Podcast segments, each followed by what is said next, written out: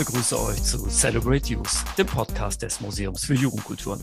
Ich bin Möhre und werde mit meinen heutigen Gesprächspartnern darüber sprechen, wie sich Möglichkeiten, als Band zu agieren, zu Notwendigkeiten wandeln können.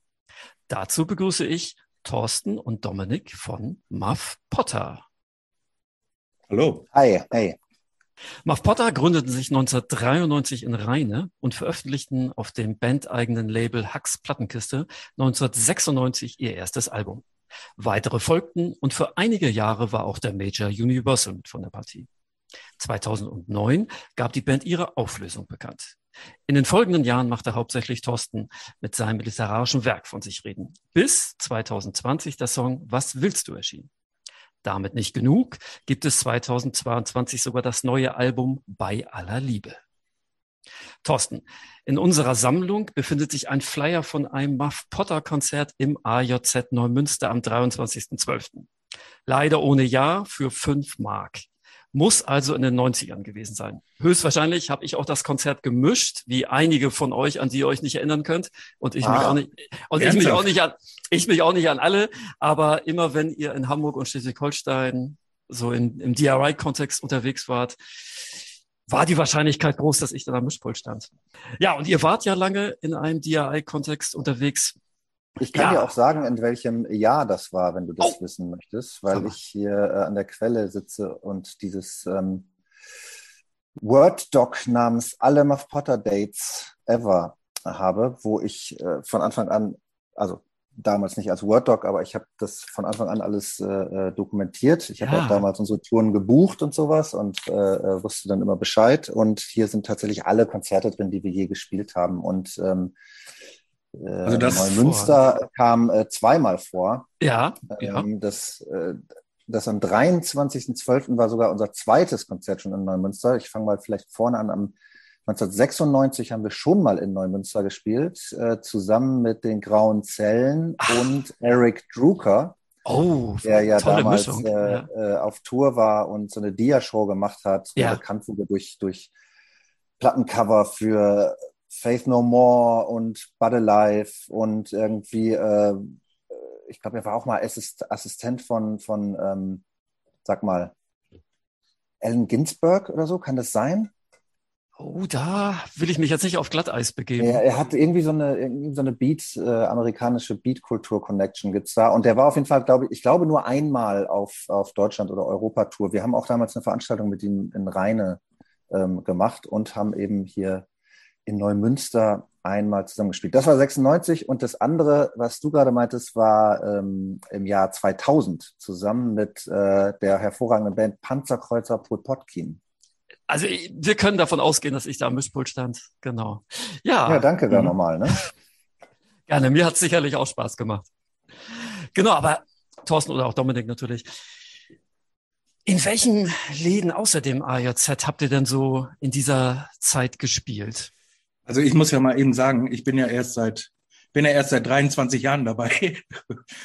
Von daher, was die, neun, was die 90er genau, angeht, zumindest was in der Band Spielen angeht, äh, muss Nagel mal in seinem Hirn kramen. Ich war da als Bes oder in seinem, oder in seinem Word-Doc, was ja fast das gleiche. gleiche ja, wahrscheinlich werden auch in seinem Hirn Erinnerungen. Aber guck mal, sein. was ich jetzt wirklich, dieses Word-Doc ist wirklich ein Traum. Auch. Also keine Sorge, ich werde auch noch mal, ich werde auch noch mal freisprechen hier. Aber was ich jetzt gerade, was ja jetzt mit deinem, äh, in dem Zusammenhang total interessant ist, ja. ist, ähm, dass ähm, das Konzert in Neumünster das zweite Konzert war, wo du am Bass dabei warst, weil du wusstest ja noch, äh, wir haben ja neulich darüber mhm. geredet. Oh, ähm, und dann wusstest du noch, dass dein erstes äh, in Bremerhaven war. Wir haben nämlich auch deswegen darüber geredet, weil wir vor ein paar Tagen in Bremerhaven waren. Äh, nach dem Deichbrand-Festival haben wir da im Hotel übernachtet. Und du meintest, ja, hier war genau, mein erstes, mit, äh, hier stand ich das erste Mal. Mit fliehen, fliehende Stürme, da kann ich mich noch, kann ich mich noch dran erinnern. Und ich kann mich jetzt auch, wo ich drüber nachdenke, an das äh, Konzert in Neumünster mit äh, Panzerkreuzer Potkin erinnern. War das Möhre in so einem ebenerdigen, wohnzimmermäßigen Raum. Kann das sein? Ähm, na, die Architektur im AJZ die ist ganz interessant. Ich, glaub, ich ähm, mich daran.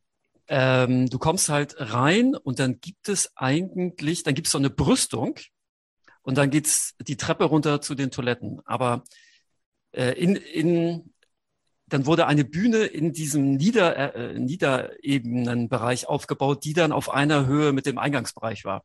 Also von der Architektur relativ interessant. Ich weiß nicht, ob du das jetzt meinst, aber es muss da gewesen sein. Mhm. Ähm, ja, also ein, ein selbstverwaltetes Jugendzentrum, äh, die jahrelang ganz, ganz hervorragende Konzerte gemacht haben, auch mit sehr vielen amerikanischen Bands. Das war immer so ein bisschen die Tradition im, im IOZ. Ja.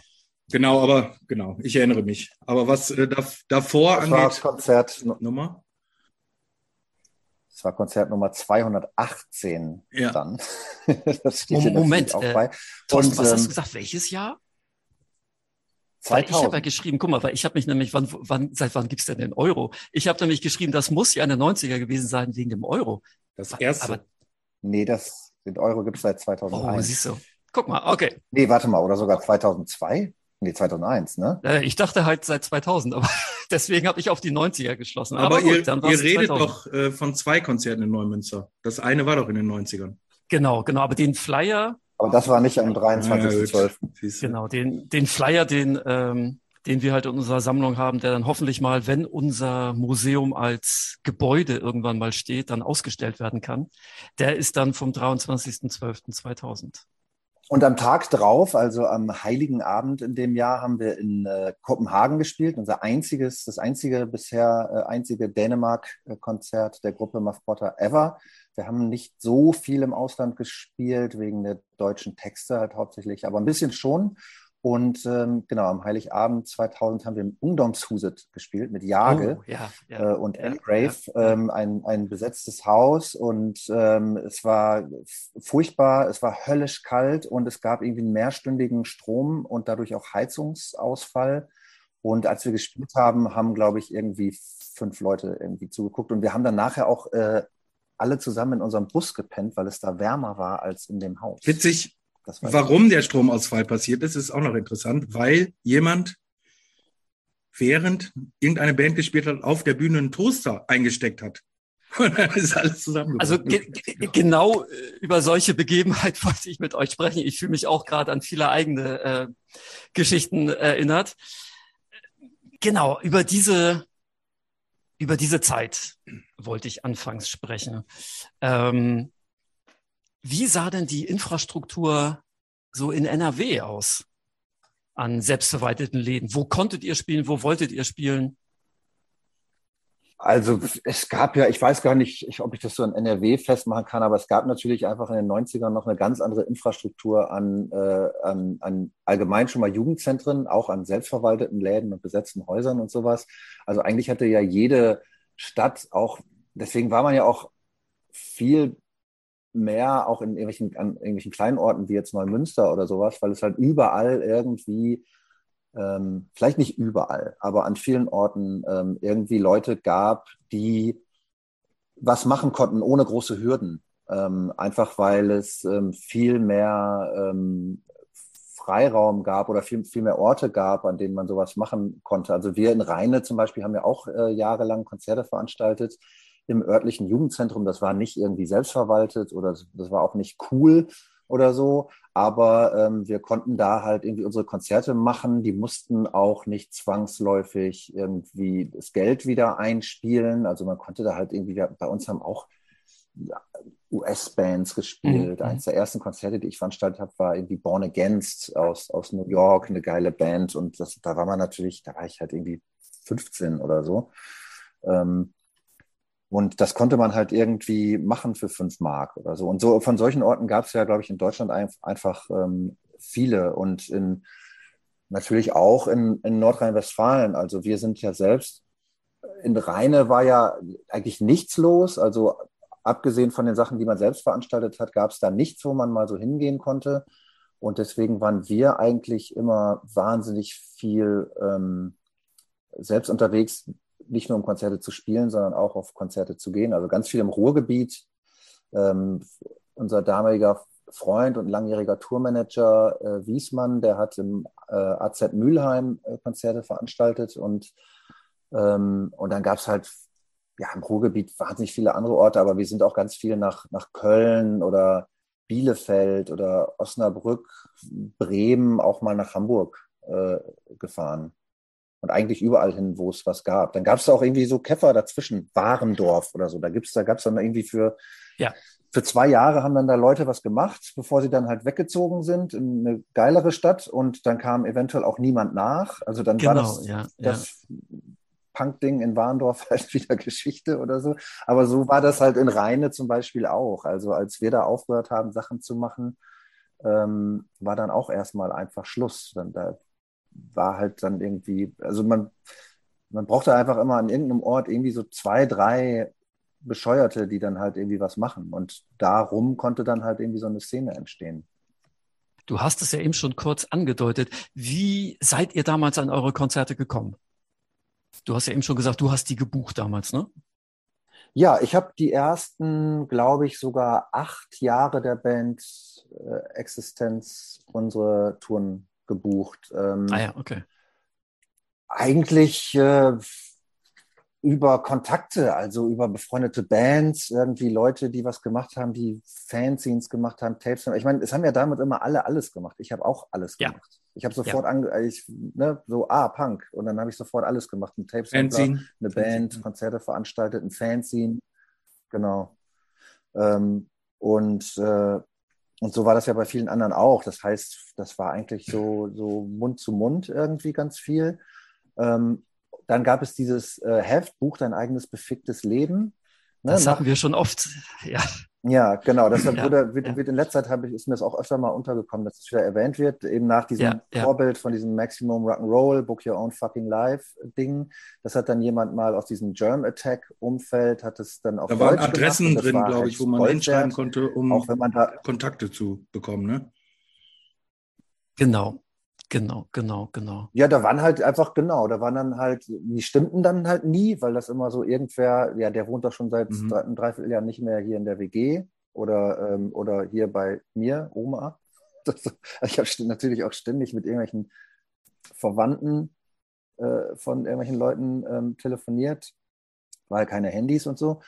Ähm, aber genau, das, das kann man so. Und bei, in unserem Fall war das halt auch so, ähm, das muss ich, das habe ich auch schon öfter mal erzählt, aber das ist auch immer wichtig zu erwähnen, dass ähm, ähm, ich so eine ganz frühe Freundschaft mit Markus Wiebusch äh, schon hatte und der äh, mich oder auch die Band Muff Potter ganz schön unter seine Fittiche äh, genommen hat. Auch wenn wir jetzt nie okay. auf seinem Label veröffentlicht haben oder so, ja. war das aber so, dass ich ganz früh irgendwie bei der Live schon entdeckt habe. Also schon vor deren erster Platte habe ich einen Tape-Sampler rausgegeben, wo zwei Battle Live-Songs drauf waren, die dann auch äh, nachher auf, auf dem ersten Album gelandet sind.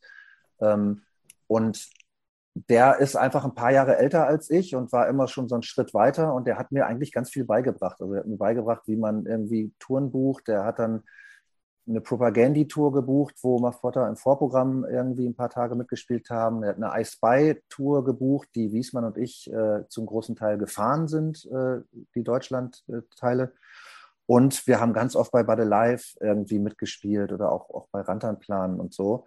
Und äh, dann hat er halt sein Label gemacht und, und Platten rausgebracht und man hat sich da einfach echt viel abgeguckt so, das war immer, für, für mich war das immer Papa Wiebusch, so ein bisschen, der so, der schon einfach so immer einen Schritt weiter ist und, und das dann aber auch weitergibt. Der hat uns auch zum ersten Mal in der GEMA angemeldet, zum Beispiel. Der meinte, meinte dann ja, auch so, ey, ihr, ja. ihr, seid nicht in der GEMA, äh, pass auf, auch, auch wenn du das nicht verstehst, ich melde dich da jetzt mal an und irgendwann ähm, äh, wirst du verstehen, dass es, dass es gut war, das gemacht zu haben. So. Aber GEMA war ja durchaus ähm, auch immer ein kritisches Thema so in der, in der Szene. Ja, halt, weil es ne? keiner verstanden hat, glaube ich, ne? Also. Kann sein. Ja, ja, ja, auf jeden Fall. Es gab ja sogar ich den. hä, warte mal, da gibt es Geld und das ist ja bestimmt Kommerz. Ja, weil, ja, natürlich. Weil unkommerziell ist ja, wenn alle umsonst arbeiten. Das ja, genau. Geh, geh, mal, genau. geh mal arbeiten. Ne? Ja, ich hatte da letztens mit Jürgen von Rookie Records, ähm, hatten wir auch über das Thema geredet. Wie schlau das ja, also, also, äh, das klingt jetzt so ein bisschen blöd, aber man, man kann einfach ganz viel Geld einfach so liegen lassen. Warum soll man es dann nicht mitnehmen für die künstlerische Arbeit, die man ja geleistet hat, ne? Also in, insofern, Genau, also so hatte Vibusch, ja. ich glaube, so hatte er mir das auch erklärt. Das war dann das, was mich so überzeugt. Er meinte, ja, das Geld äh, wird halt von der GEMA eingenommen und wieder ausgeschüttet. Ne? Ähm, und also nach Bearbeitungs, äh, ja. Äh, nach den Kosten, wie diese Behörde sich sozusagen finanziert. Und für alles, was du nicht kriegst, das kriegt dann ähm, für Collins. Ob er es jetzt persönlich gekriegt hat, weiß ich nicht, aber ja. Aber die Großen halt, ne? Also man, man kann es halt liegen lassen oder mitnehmen, genau. Ja. Genau, also ja. es wird halt nach irgendeinem Schlüssel verteilt, den keiner checkt, aber ähm, je weniger nach unten geht, desto mehr geht nach oben sozusagen. Genau, das war das, genau. das war dann das, wo ich dachte, naja, okay. Und ähm, ein paar Jahre später, als wir dann wirklich mal auch einen Verlag hatten, ähm, das muss ich auch noch erwähnen, weil ihm das wirklich hoch anzurechnen ist, äh, hat er uns einfach die Rechte zurückgegeben. Also er hat das halt für uns angemeldet und ah, ja. dann sagten, okay. Äh, okay. hier so, wir haben jetzt hier einen ähm, Verlag, der das mal richtig macht, der mal richtig so Verlagsarbeit dafür machen möchte. Dann hat er einfach völlig unkompliziert gesagt, ja, alles klar, hier kriegt ihr die Rechte zurück und ähm, und ja, und das war halt, also ne, mit, mit, mit Vibusch, das war halt extrem, weil wir in so einem extremen Austausch standen, aber so war das ja an ganz vielen Bereichen. Also man hat ja alles einfach aufgesogen und sich abgeguckt und ganz viel ja, Trial and ja. Error. Ne? Und manches äh, dann auch nicht geklappt, aber im Prinzip ist es ja einfach eine große Freude, dann so Menschen zu treffen, die einen irgendwie inspirieren und die irgendwie cool sind und die einem vielleicht auch noch irgendwie was beibringen können oder die auch mal sagen, du, ich weiß es eigentlich auch nicht so genau, aber ich habe das jetzt mal einfach so gemacht und dann macht man das halt auch. Ne? Also das ist natürlich irgendwie gerade in so einem Alter, also ich war ja Teenager oder wir waren Teenager, so, ist es ja wahnsinnig äh, äh, äh, inspirierend, so, also weil es das gibt einem ja, also das, das stattet einen ja so aus mit so einer, mit so einer Zuversicht, wie man irgendwie Sachen machen kann. Habt ihr euch dann in dieser Punk-Szene beheimatet gefühlt? Vielleicht jetzt, ich meine jetzt nicht unbedingt musikalisch, ich meine generell in diesem DIY-Kontext? Ja, auf eine Art vielleicht schon, aber gleichzeitig wurde mir, also zumindest mir und auch Wiesmann, mit dem ich das Fanzine, das Wasted Paper damals zusammen gemacht habe, auch ganz schnell zu langweilig. Also es war natürlich auch alles irgendwie sehr öde. Dieses ganze Szene-Getue finde ich auch bis heute. Also dieses irgendwie unter sich bleiben wollen, das war mir schon immer suspekt. Also das, das, das finde ich auch langweilig. Und deswegen hatten wir auch eigentlich schon relativ früh, also spätestens so in der zweiten Hälfte der 90er, eine große Lust daran, ähm, das mal alles, uns mal über alles lustig zu machen und mal alles in Frage zu stellen. Also ganz besonders halt in dem Fanzine. Das war ja schon ganz schnell dann irgendwie auch sehr berühmt, berüchtigt, dass da alles niedergemacht wird und alles nur verrissen wird und so. Und das ist natürlich auch irgendwie so eine Lust äh, gewesen, für so ein bisschen Wirbel zu sorgen in so einer Szene, die eigentlich immer spießiger wurde und die irgendwann nur noch aus, äh, aus so Besserwissern irgendwie bestand, die sich äh, ganz toll dabei, also die, die sich ganz toll dabei vorkommen, irgendwie Teil von so einer Szene zu sein, aber die eigentlich doch nur so eine Lust irgendwie daran haben, irgendwie auf andere herabzusehen oder so. Das, das finde ich auch eigentlich bis heute sehr unangenehm. Und irgendwann haben wir uns dann halt auch da, klar, auf eine Art fühlt man sich dem so zugehörig, äh, so und gleichzeitig denkt man aber auch, das kann es jetzt aber auch nicht sein, sich einfach nur da so gemütlich einzurichten und seinen schönen Vorgarten zu haben.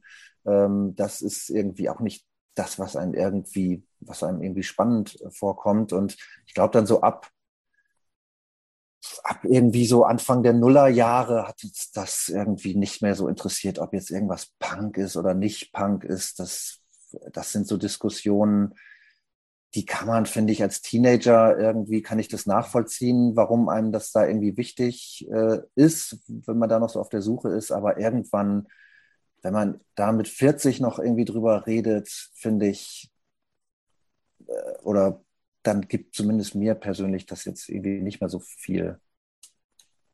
Also nicht erst mit 40, sondern das hat eigentlich auch schon ein bisschen früher angefangen. So.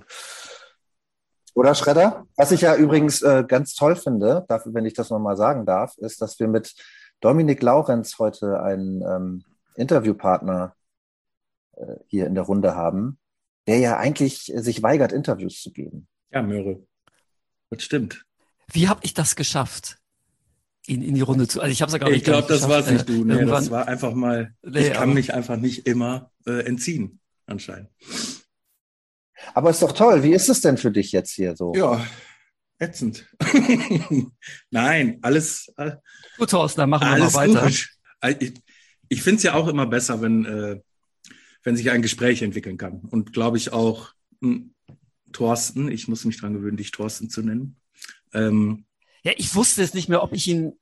Ich habe natürlich Nagel aus der Zeit im Kopf gehabt. Ich wusste jetzt nicht mehr, ob ich Nagel oder Thorsten sage. Deswegen bin ich beim Thorsten. Wir bleiben einfach dabei.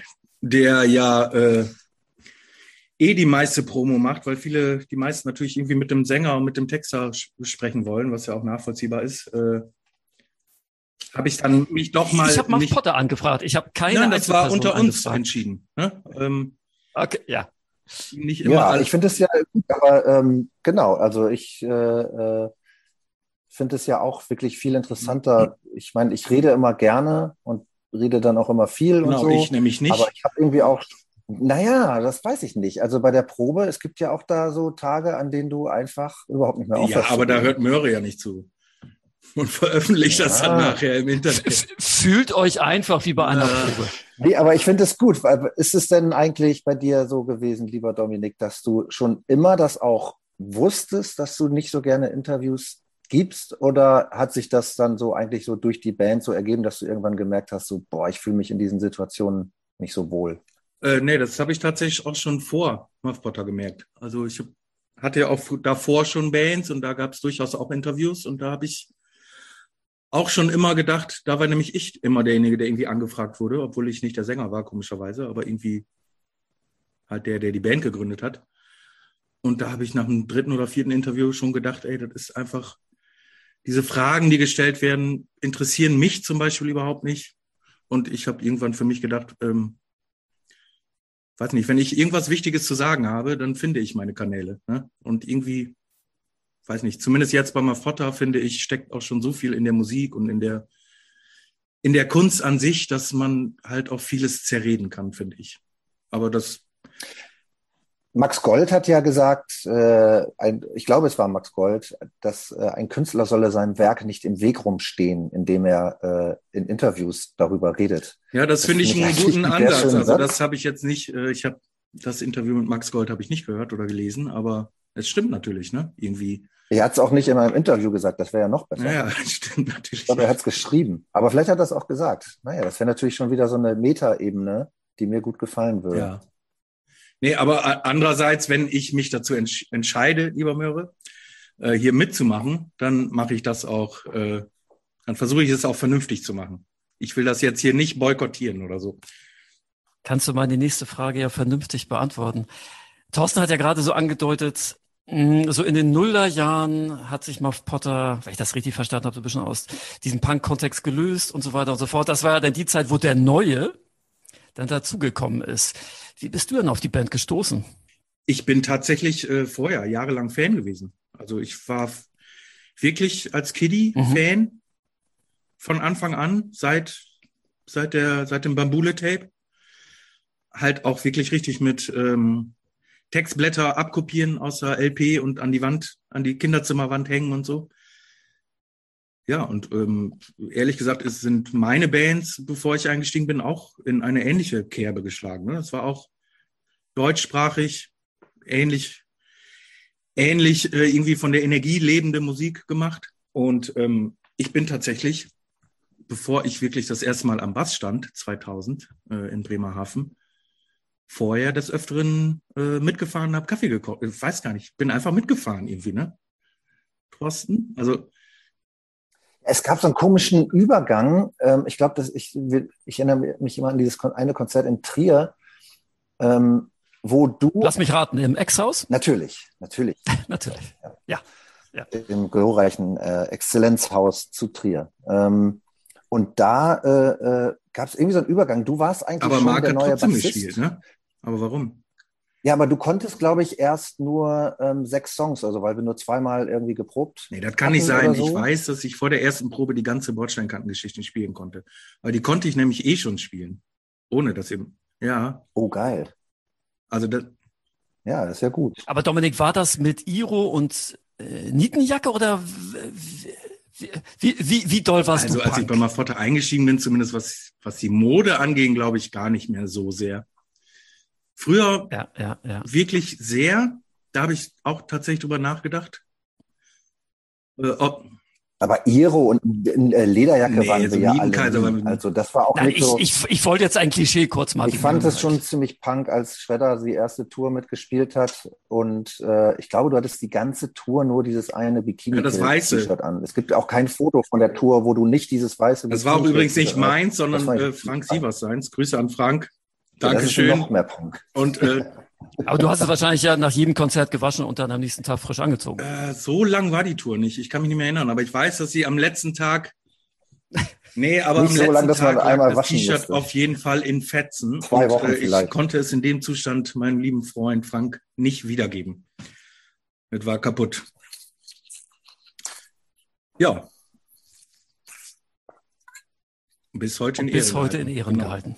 Ja, und dann gab es einfach irgendwie gab es so, so einen schwappenden Übergang. Ne? Bikini Kill spielen übrigens am Sonntag. Ich gehe hin. Ich auch. Ich freue mich schon. Sehen wir uns, ne? Ah. Moin, Ja, dann lass uns, doch, lass uns doch mal rüberwinken. im Pit. ähm, wo war ich denn stehen geblieben? Ja, das ist dann war so über... T-Shirt. Ein T-Shirt. Ja, nee, das habe ich jetzt abgehakt. Das T-Shirt war okay, kaputt nach der Tour und äh, gut ist. Ich kann mich wirklich über diesen Übergang, wann es äh, vom Kaffee trinken zum Spielen überging und, und warum wir an dem letzten besagten Konzert, warum ich da nicht gespielt habe, obwohl ich eigentlich schon hätte spielen sollen, keine Ahnung. Aber wie sahen denn Muff Potter Touren zu der Zeit aus? Also ich bin zu der Zeit, wenn ich mit Turbostart auf Tour war, in irgendeinem, ja, in irgendeinem alten Bus umhergefahren, haben dann in WGs oder im Backstage gepennt, Du hast Turbostart. Ja, irgendwann mal jemand. Übrigens, wenn ich das mal ein, wenn ich das mal einfügen darf, wo wir da gerade ja. bei sind, Entschuldigung, aber am 25.12.2000. Das WordDoc ist wieder auf. Achtung. Das WordDoc ist wieder auf. Ich muss das hier zwischendurch jetzt immer mal reinfügen.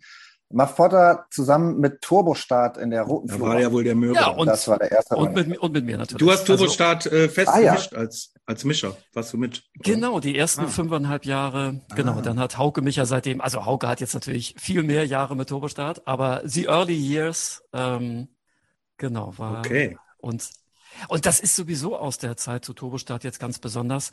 Und das wäre auch nochmal eine Frage an euch. Aus dieser Zeit haben für mich sich auch ganz, ganz viele sehr enge Freundschaften erhalten. Wie ist das, wie ist das bei euch? Die Early Years, die Anfangs ähm, Ja, auf jeden Fall. Ja, ja, auf jeden Fall. Auf jeden Fall. Also wie das halt mit Freundschaften so ist, ne? Manche äh, werden dauern länger oder oder keine Ahnung oder sind oder man sieht sich öfter es, oder es gibt so Freundschaften andersrum, wo man äh, sich äh, vielleicht nur einmal im Jahr sieht oder dann auch mal zwei Jahre nicht, wenn eine Pandemie kommt oder so. Äh, und die aber trotzdem ähm, sehr tief sind und sehr fest sind. Ähm, wobei ich da ähm, auch sagen würde, das hat natürlich auch was irgendwie mit dem Alter zu tun, in dem man da, glaube ich, ist. Ne? Also, dass man einfach ähm, ein bisschen leichter vielleicht noch irgendwie Freundschaften schließt. So, ja, also ja. Äh, und sich ein bisschen mehr irgendwie so kopfüber reinstürzt, als man das irgendwie später macht. Wobei ich auch finde, dass natürlich dadurch auch dieses irgendwie in einer Band spielen echt nochmal was Besonderes ist und ich das auch als durchaus irgendwie antibürgerlich äh, begreife, weil, ähm, weil man andere Beziehungen führt. Also man muss dazu nicht in einer Band spielen, das geht auch ohne Band, aber so eine Band erleichtert das schon, dass man sich auf andere Arten und Weisen irgendwie miteinander verknüpft und verbindet und auseinandersetzt, als es jetzt nur irgendwie die Familie oder die Liebesbeziehung oder die irgendwie äh, Verbundenheit aus irgendeiner Schule, weil man zusammen zur Schule gegangen ist oder zusammen Abi gemacht hat oder so. Wenn man in einer Band spielt, dann muss man sich auf so vielen Arten und Weisen äh, mit mit, mit den anderen Bandmitgliedern auseinandersetzen und aber auch mit den ganzen Menschen, die man da immer trifft auf Tour, dass das schon, äh, würde ich zumindest für mich behaupten, irgendwie einen sehr großen Einfluss äh, auf mein Leben hat und das ganz anders verlaufen wäre und, äh, und, und auch, ähm, ich auch einen anderen Blick vielleicht hätte auf, auf das Leben und auf die Gesellschaft sozusagen und wie man irgendwie leben möchte oder wie man leben, leben kann. So, ne? Also, oder wie man das halt auch irgendwie so in Frage stellt, wie, wie das irgendwie bei, bei Blumfeld dann heißt, wir sind politisch und sexuell andersdenkend. Das fand ich immer eine mhm. schöne, schöne Zeile. Und davon, von, in diese Richtung hat man natürlich auch einfach viel dadurch gelernt, dass man eben so mit so einer Band unterwegs war und sich da auch nicht so richtig abschotten konnte, weil war immer alles eng und war, war immer alles laut und Leute um einen rum und so. Ja, genau in diese Frage, in diese Richtung sollte meine Frage auch gehen, inwiefern der Kontext für die Tiefe einer Freundschaft wichtig sein kann.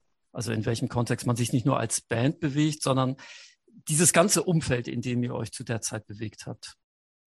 Also man weiß ja, dass nichts, äh, das weiß jeder Psychologe irgendwie, nichts schweißt so sehr zusammen wie gemeinsame Erlebnisse. Das gilt auch irgendwie für Liebesbeziehungen. Die sind auch äh, wahrscheinlich stärker und intensiver, wenn sie sich nicht nur zu Hause vor, auf dem Sofa vor, äh, vor, vor der Tagesschau und dem Tatort irgendwie abspielen, sondern wenn da, wenn da, wenn man gemeinsam was erlebt. Und, ähm, und also die Art und Weise, wie wir, also ich meine, ich habe die Band gegründet mit 16 und dann war man halt jetzt so lange halt irgendwie unterwegs und, äh, und so intensiv auch aufeinander, wie man das ja eigentlich mit anderen Leuten niemals ist.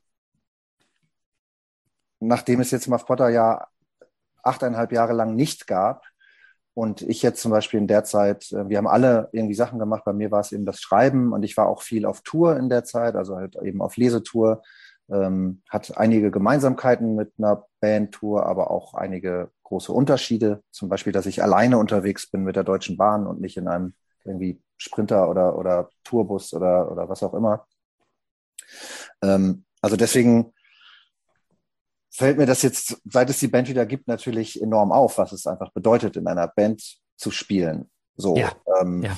Und ähm, ich glaube, das geht wahrscheinlich allen von uns so.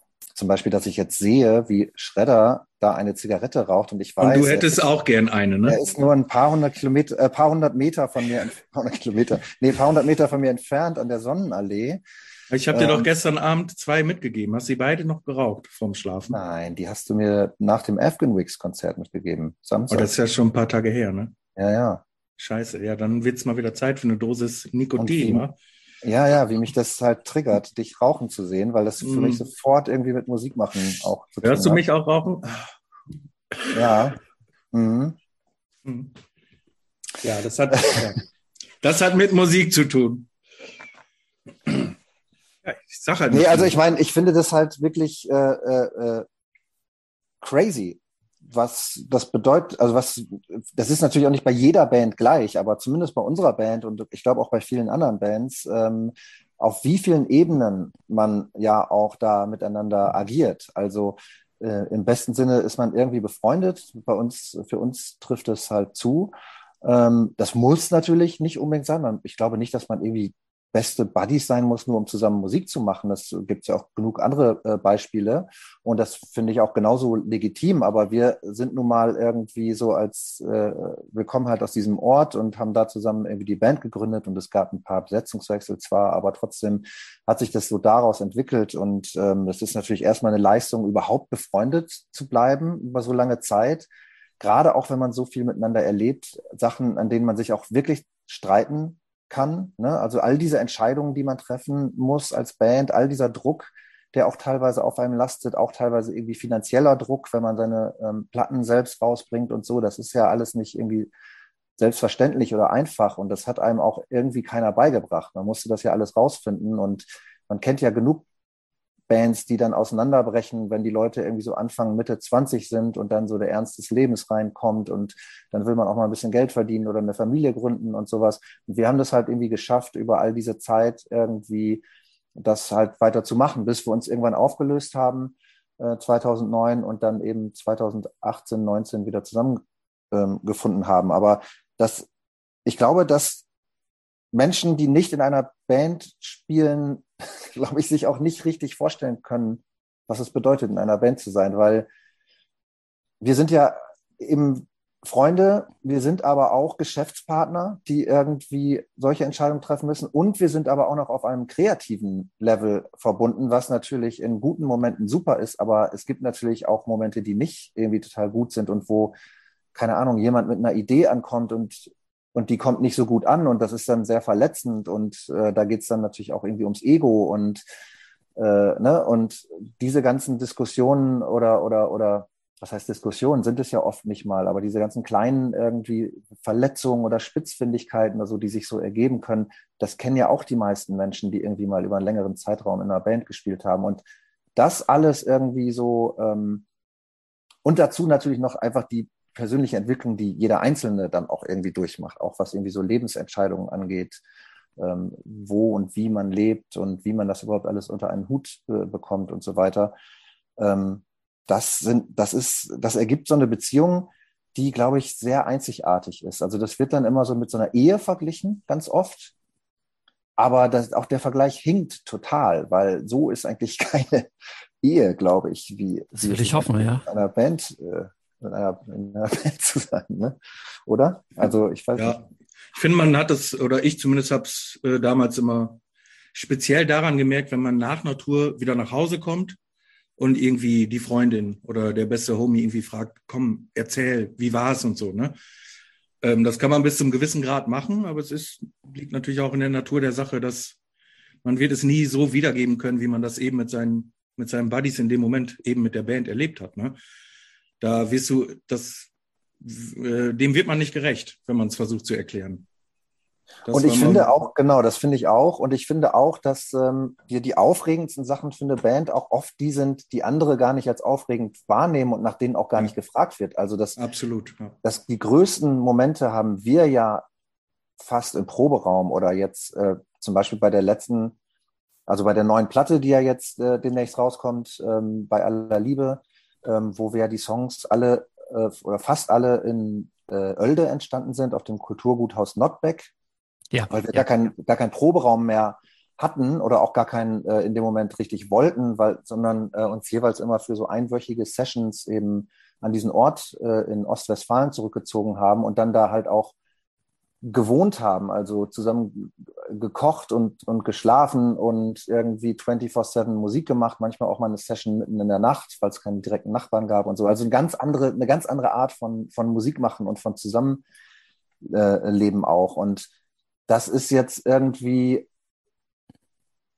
da wird man halt nicht so viel nachgefragt, weil es nicht so spektakulär ist und weil es nichts mit irgendwie Backstage und Party und äh, so irgendwie vermeintlich zu tun hat. Aber da haben wir ja eigentlich diese größten Momente. Also in dem Moment, wo man halt einen Song schreibt, zum Beispiel, oder wo man irgendwie an einem Song arbeitet und nicht weiterkommt und auf einmal äh, alle sitzen eigentlich schon irgendwie nach dem Essen mit einem Bier zusammen und irgendwie auf irgendeinem Laptop läuft vielleicht ein Film und auf einmal springt einer auf und rennt da in den Saal nebenan und man hört da irgendwas dudeln und geht hinterher und auf einmal hat man die Lösung für dieses Problem, an dem man seit drei Tagen da irgendwie rummacht. Das sind ja so unbezahlbare Momente eigentlich. Und das ist eigentlich das, weswegen ich zum Beispiel auch irgendwie in einer Band spielen möchte, wegen solcher Momente, die man nicht hat, wenn man alleine zu Hause an seinem Computer sitzt und irgendwie an Sachen rumwerkelt. Ja, es hört sich ein bisschen pathetisch an, aber es sind wirklich die, ja, diese, äh, diese Momente, ne, die man, wie wir schon gesagt haben, wo so, ein, so eine gewisse Magie drin steckt, ne, die man dann auch nicht, wenn mich dann jemand oder wenn uns jemand fragt, wie ist das und das entstanden, wo man vielleicht gar nicht mehr so genau weiß, wo der, wo das Feuer auf einmal bei allen anging, aber es war auf einmal da. Und das versuche jemandem zu erklären, der nicht in diesem Raum war. Das ist schwierig. Ja, das, ich kann das sehr gut nachvollziehen. Bei mir, ähm, so als Live-Tontechniker, habe ich mit den Bands, die mir nahe standen oder immer noch nahe stehen, natürlich hauptsächlich immer die Erfahrung beim Konzert gehabt. Aber vielleicht sind es die Momente, die ihr so beschreibt, wenn mir, wenn mir Bands halt frische Sachen vorgespielt haben.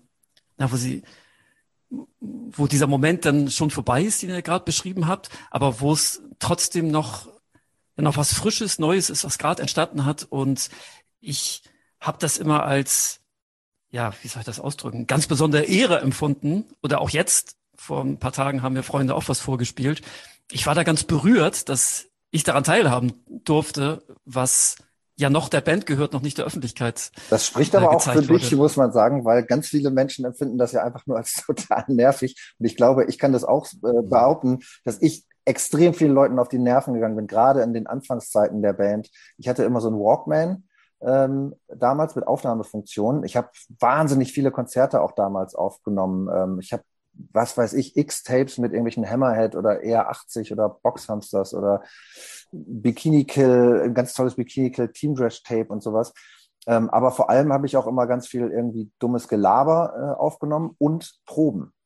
Und ja. ähm, das war, und dann, dann ist man dann irgendwie, hier hör mal, ja, Gesang fehlt noch und die eine Gitarre wurde irgendwie, ist irgendwie nicht mit drauf, aber da muss ich jetzt vorstellen, die spielt jetzt so und natürlich sitzen dann alle und schlagen die Hände über den Kopf zusammen und denken, ja, ist ja super, dass du eine Band hast, aber es klingt wirklich nicht so gut gerade. Es ist keine große Freude, sich das anzuhören. Ich habe das immer, ähm, aber das gehört auch dazu, finde ich. Das ist auch irgendwie wichtig und das ist genau, es ist genau diese Euphorie, dass man, da ist was ähm, in, im Entstehen, das ist eigentlich noch gar nicht richtig äh, irgendwie auf der Welt, aber man spürt ja, genau, genau. und man weiß, ey, das, ähm, da ist was, da ist was und das, das wird gut. Also wir haben da, wir haben es irgendwie zu packen gekriegt und ähm, und das sind, das sind so Momente, die wirklich, finde ich, noch, noch aufregender sind, als irgendwie sowas Fertiges unbedingt in der Hand zu halten. Was natürlich auch super sein kann. Aber ja, dieses im Entstehen finde ich schon, finde ich schon echt toll. Ja, das, das, äh, das kann ich, das kann ich gut nachvollziehen. Über das Fertige werden wir nachher auch noch, auch noch sprechen. Ähm, genau, ich wollte noch mal darauf zurückkommen. 2009 habt ihr euch aufgelöst. Wie war euer Kontakt denn? Also diese Freundschaft, wie habt ihr die gepflegt, bis ihr als Band wieder zusammengefunden habt? War das, wie eng war das in der Zeit? Verschieden, unterschiedlich, ne? Also Nagel und ich hatten in der Zwischenzeit auch ja noch eine Band zusammen. Ähm, ich muss mal überlegen, ich glaube, in der Zeit mit, mit, mit Brahmi hatte ich da jetzt nicht so viel zu tun. Natürlich hat man sich gesprochen, aber nicht irgendwie zusammen Musik gemacht.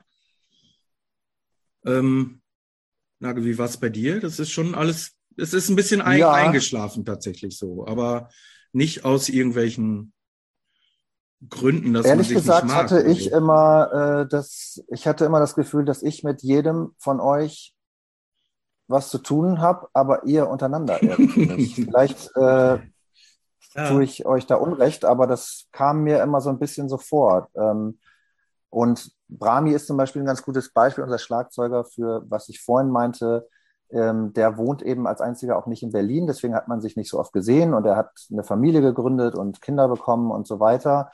Und das ist halt so jemand, den kenne ich halt schon immer, mit dem mache ich schon immer Musik zusammen. Der hat schon in der Band vor Muff Potter ähm, Schlagzeug gespielt. Also als ich überhaupt das erste Mal in einem Proberaum war, saß er schon am Schlagzeug und ich war der Kleine und die waren alle ein paar Jahre älter und da saß dieser Typ mit diesen Locken. So, ich habe den auch hier auf dem Bein tätowiert und so. Also das ist so eine ähm, so eine Art Verbundenheit, die nicht ähm, sich daraus speist, dass man wahnsinnig viel sich wahnsinnig oft sieht und ganz viel miteinander ja. unternimmt, sondern ähm, ja. die ist irgendwie anders und ähm, irgendwie war Brahmi dann sogar über ein paar Jahre der, mit dem ich irgendwie am meisten zu tun hatte, glaube ich, obwohl er als einziger, wie gesagt, nicht in Berlin lebt. Und ähm, es gab, also wir hatten dann schon auch nicht mehr so viel miteinander zu tun, aber ehrlich gesagt glaube ich nicht, dass es irgendwie damit zu tun hat, dass wir uns nicht mochten oder uns nicht füreinander interessiert haben, sondern ich würde jetzt mal so, das ist nur Küchenpsychologie, deswegen, ähm, ne, jetzt wird's spannend. So, meine,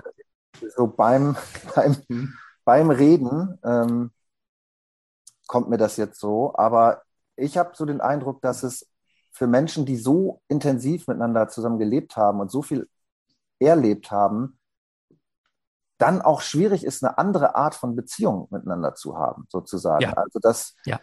Ähm, Schredder und ich zum Beispiel jetzt auch irgendwie wieder viel mehr zusammen machen und irgendwie auch gemeinsam auf Konzerte gehen und sowas, was wir ja auch vorher hätten machen können und was auch schon ab und zu mal passiert ist, aber deutlich weniger.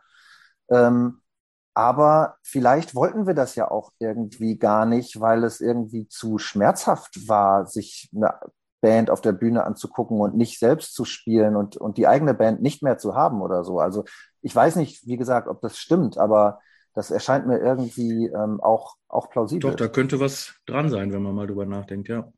Und man muss ja auch dazu sagen, man hat sich die zehn Jahre davor einfach so viel gesehen. Vielleicht ist es auch, auch ein Grund, dann irgendwann zu sagen, ja, eine kurze Pause tut vielleicht auch mal gut. Ne?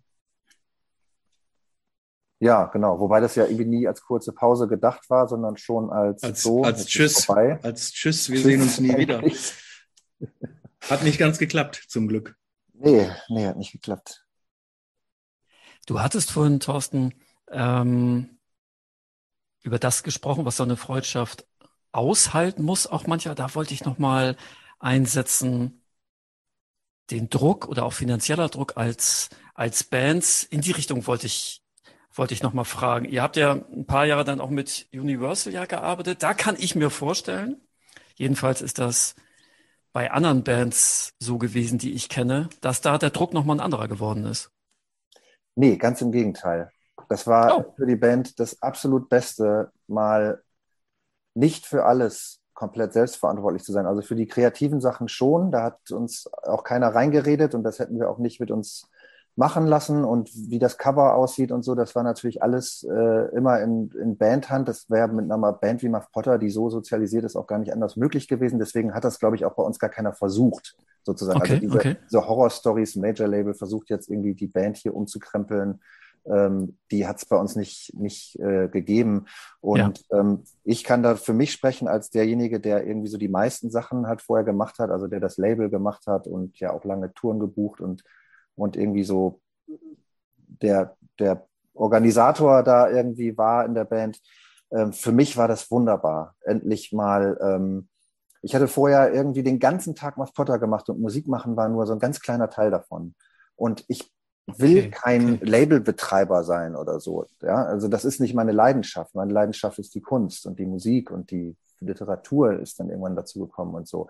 Also das Künstlerische. Ähm, aber man hat das halt immer gemacht, weil das halt irgendwie gut für einen war oder man dachte, das ist am besten für einen. Und dann war mal ein paar Sachen von abgeben zu können. Also wir hatten ja nicht nur das Label, sondern wir hatten irgendwann auch ein Booking und ein Management und dann kam das Label dazu und dann gab es vielleicht noch irgendwie einen Verlag oder so.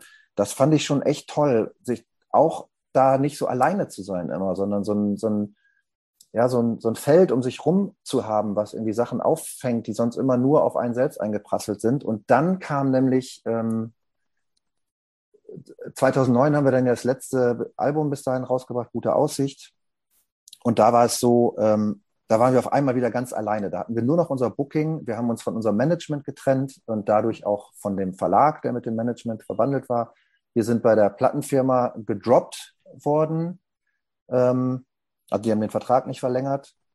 Und wir wollten aber natürlich weitermachen und dachten auch so, ja, okay, dann ist es jetzt halt so, dann machen wir wieder so wie vorher. Wir können das ja. Und das stimmt ja, auch. Ja. Wir konnten das auch. Und das, dadurch haben wir, daher haben wir auch unser Selbstbewusstsein irgendwie zu sagen, wir brauchen ja auch gar keine Kompromisse eingehen, weil wenn ihr das nicht so machen wollt, wie wir das wollen, dann machen wir es halt selbst. Und das ist natürlich erstmal auch gut für eine Band ne? und für die, für die Kunst auch, würde ich jetzt so behaupten. Ähm, und mit dem aber trotzdem muss ich sagen, dass uns das da das Genick gebrochen hat zu der Zeit. Also vielleicht hätte man sowieso mal eine Pause gebraucht oder vielleicht hätte man sich sowieso aufgelöst, aber es war dann echt 2009 so, wir hatten richtig starke Schulden für den ähm, äh, Studioaufenthalt. Ähm, es gab kein Polster, also wir haben auch alle wir kommen auch alle nicht aus wohlhabenden Familien oder sowas. Also, und keiner hat jemals sein, äh, also manche von uns haben nie eine Ausbildung angefangen, aber die, die eine Ausbildung angefangen haben, haben sie nicht beendet. Also wir sind alle nichts sozusagen wegen Muff Potter. Und ähm, alle haben vielleicht noch so ihren Kram nebenbei gemacht, ihre Jobs. Ich hatte dann auch schon mein erstes Buch veröffentlicht und so. Ähm, aber trotzdem war da überhaupt kein Polster da. Und, ähm, und auf einmal mussten wir die ganze Zeit irgendwie darüber reden, wir haben jetzt zu viele CDs gepresst, weil uns das, der Vertrieb falsch beraten hat, weil die ein Interesse daran hatten, das möglichst groß rauszustellen, dass es in jedem Mediamarkt steht. Aber wir, was wir übersehen haben, war die Retourenklausel, dass wir für jede Retour bezahlen müssen und solche Sachen. Wir haben einfach gemerkt, wir sind keine Geschäfts Leute in dem Sinne. Ja. ja, Und, ähm, und mussten auf einmal, standen im Proberaum und wollten eigentlich proben, aber standen dann da seit anderthalb Stunden und haben über solche Sachen diskutiert. Und das war nicht, nicht gut für uns. Und dann haben wir entschlossen, diese Band aufzulösen.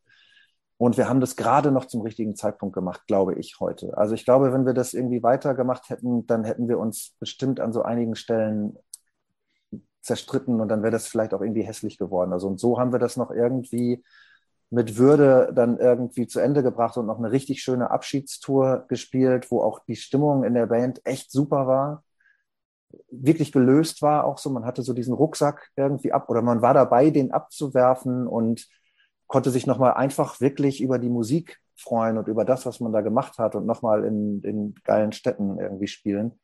Und das war dann auch für mich zumindest irgendwie so die ersten ein, zwei Jahre nach der Auflösung das, das vorherrschende Gefühl. So, puh, äh, es ist geschafft.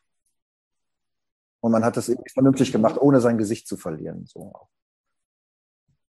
Wie war das für dich, Dominik? Ja, genauso. Also es war ja eine äh, gemeinsame Entscheidung. Ne? Es ist nicht so, dass äh, irgendwie drei für die Auflösung waren und einer nicht oder so ähnlich. Äh, das haben wir alle gespürt, dass da ein Punkt erreicht war, wo es einfach nicht weiterging. Und auch im Nachhinein, glaube ich, bei, bei aller Vermissung äh, ne, auch gemerkt, dass es, dass es richtig war so. Speziell jetzt merkt man das auch, dass, äh, ne, wie Nagel gerade schon gesagt hat, wenn man das da nicht in Absprung geschafft hätte, ich glaube nicht, dass wir dann jetzt hier wären, ehrlich gesagt. Ja, ja. ja. Ja, Nagel hat von so einer ja, Erleichterung ja auch, auch gesprochen. Ich finde ich finde das äh, sehr interessant, weil ich das noch in der Form, glaube ich, noch nicht so gehört habe, dass ähm, oder dass die Zusammenarbeit mit einem mit einem Major, dass da die Vorteile so in Vordergrund gestellt wurden. Das finde find ich ganz interessant, dass das Druck von euch genommen hat und hinterher ein enormer Druck entstanden ist. Das fand ich einen ganz interessanten Aspekt. Ich glaube, das ist gar nicht so selten. Also man mhm. redet da nur irgendwie nicht so viel drüber, weil es dieses Narrativ, äh, die Großen sind immer die Bösen und so, das hat sich so, ja. das ist auch viel einfacher, ne? Das passt irgendwie, ja. das kommt einem irgendwie so gleich so klar vor und so. Aber das spielen sich ja ganz andere Sachen ab. Also der Druck, die Verantwortung ist ja viel größer. Also ich habe da mal mit, ähm, ich weiß, dass es bei, bei, also ich weiß von anderen Bands, bei denen das auch so war, die irgendwie mal auf ihrem Label auf ihrem kleinen Indie-Label die größte Band waren und dann irgendwie zu einem größeren Label gegangen sind, wo sie eine der kleineren Bands waren und wie, was für eine Befreiung das für die war, weil einfach nicht mehr so viel Verantwortung in dem Moment irgendwie da war, weil sie irgendwie dieses Label durchziehen mussten und wenn sie mal irgendwie zwei Jahre keine Platte gemacht haben, dann haben alle da, wurden alle nervös. Ne? Also ja, ja, kann natürlich ja, irgendwie ganz andere Freiheiten auch irgendwie bedeuten, ähm, Verantwortung abzugeben. Ja, besonders in unserem Fall, wenn man sich wirklich äh, mehr oder weniger nur die guten Sachen ne, von diesem Major-Label-Ding rausnimmt.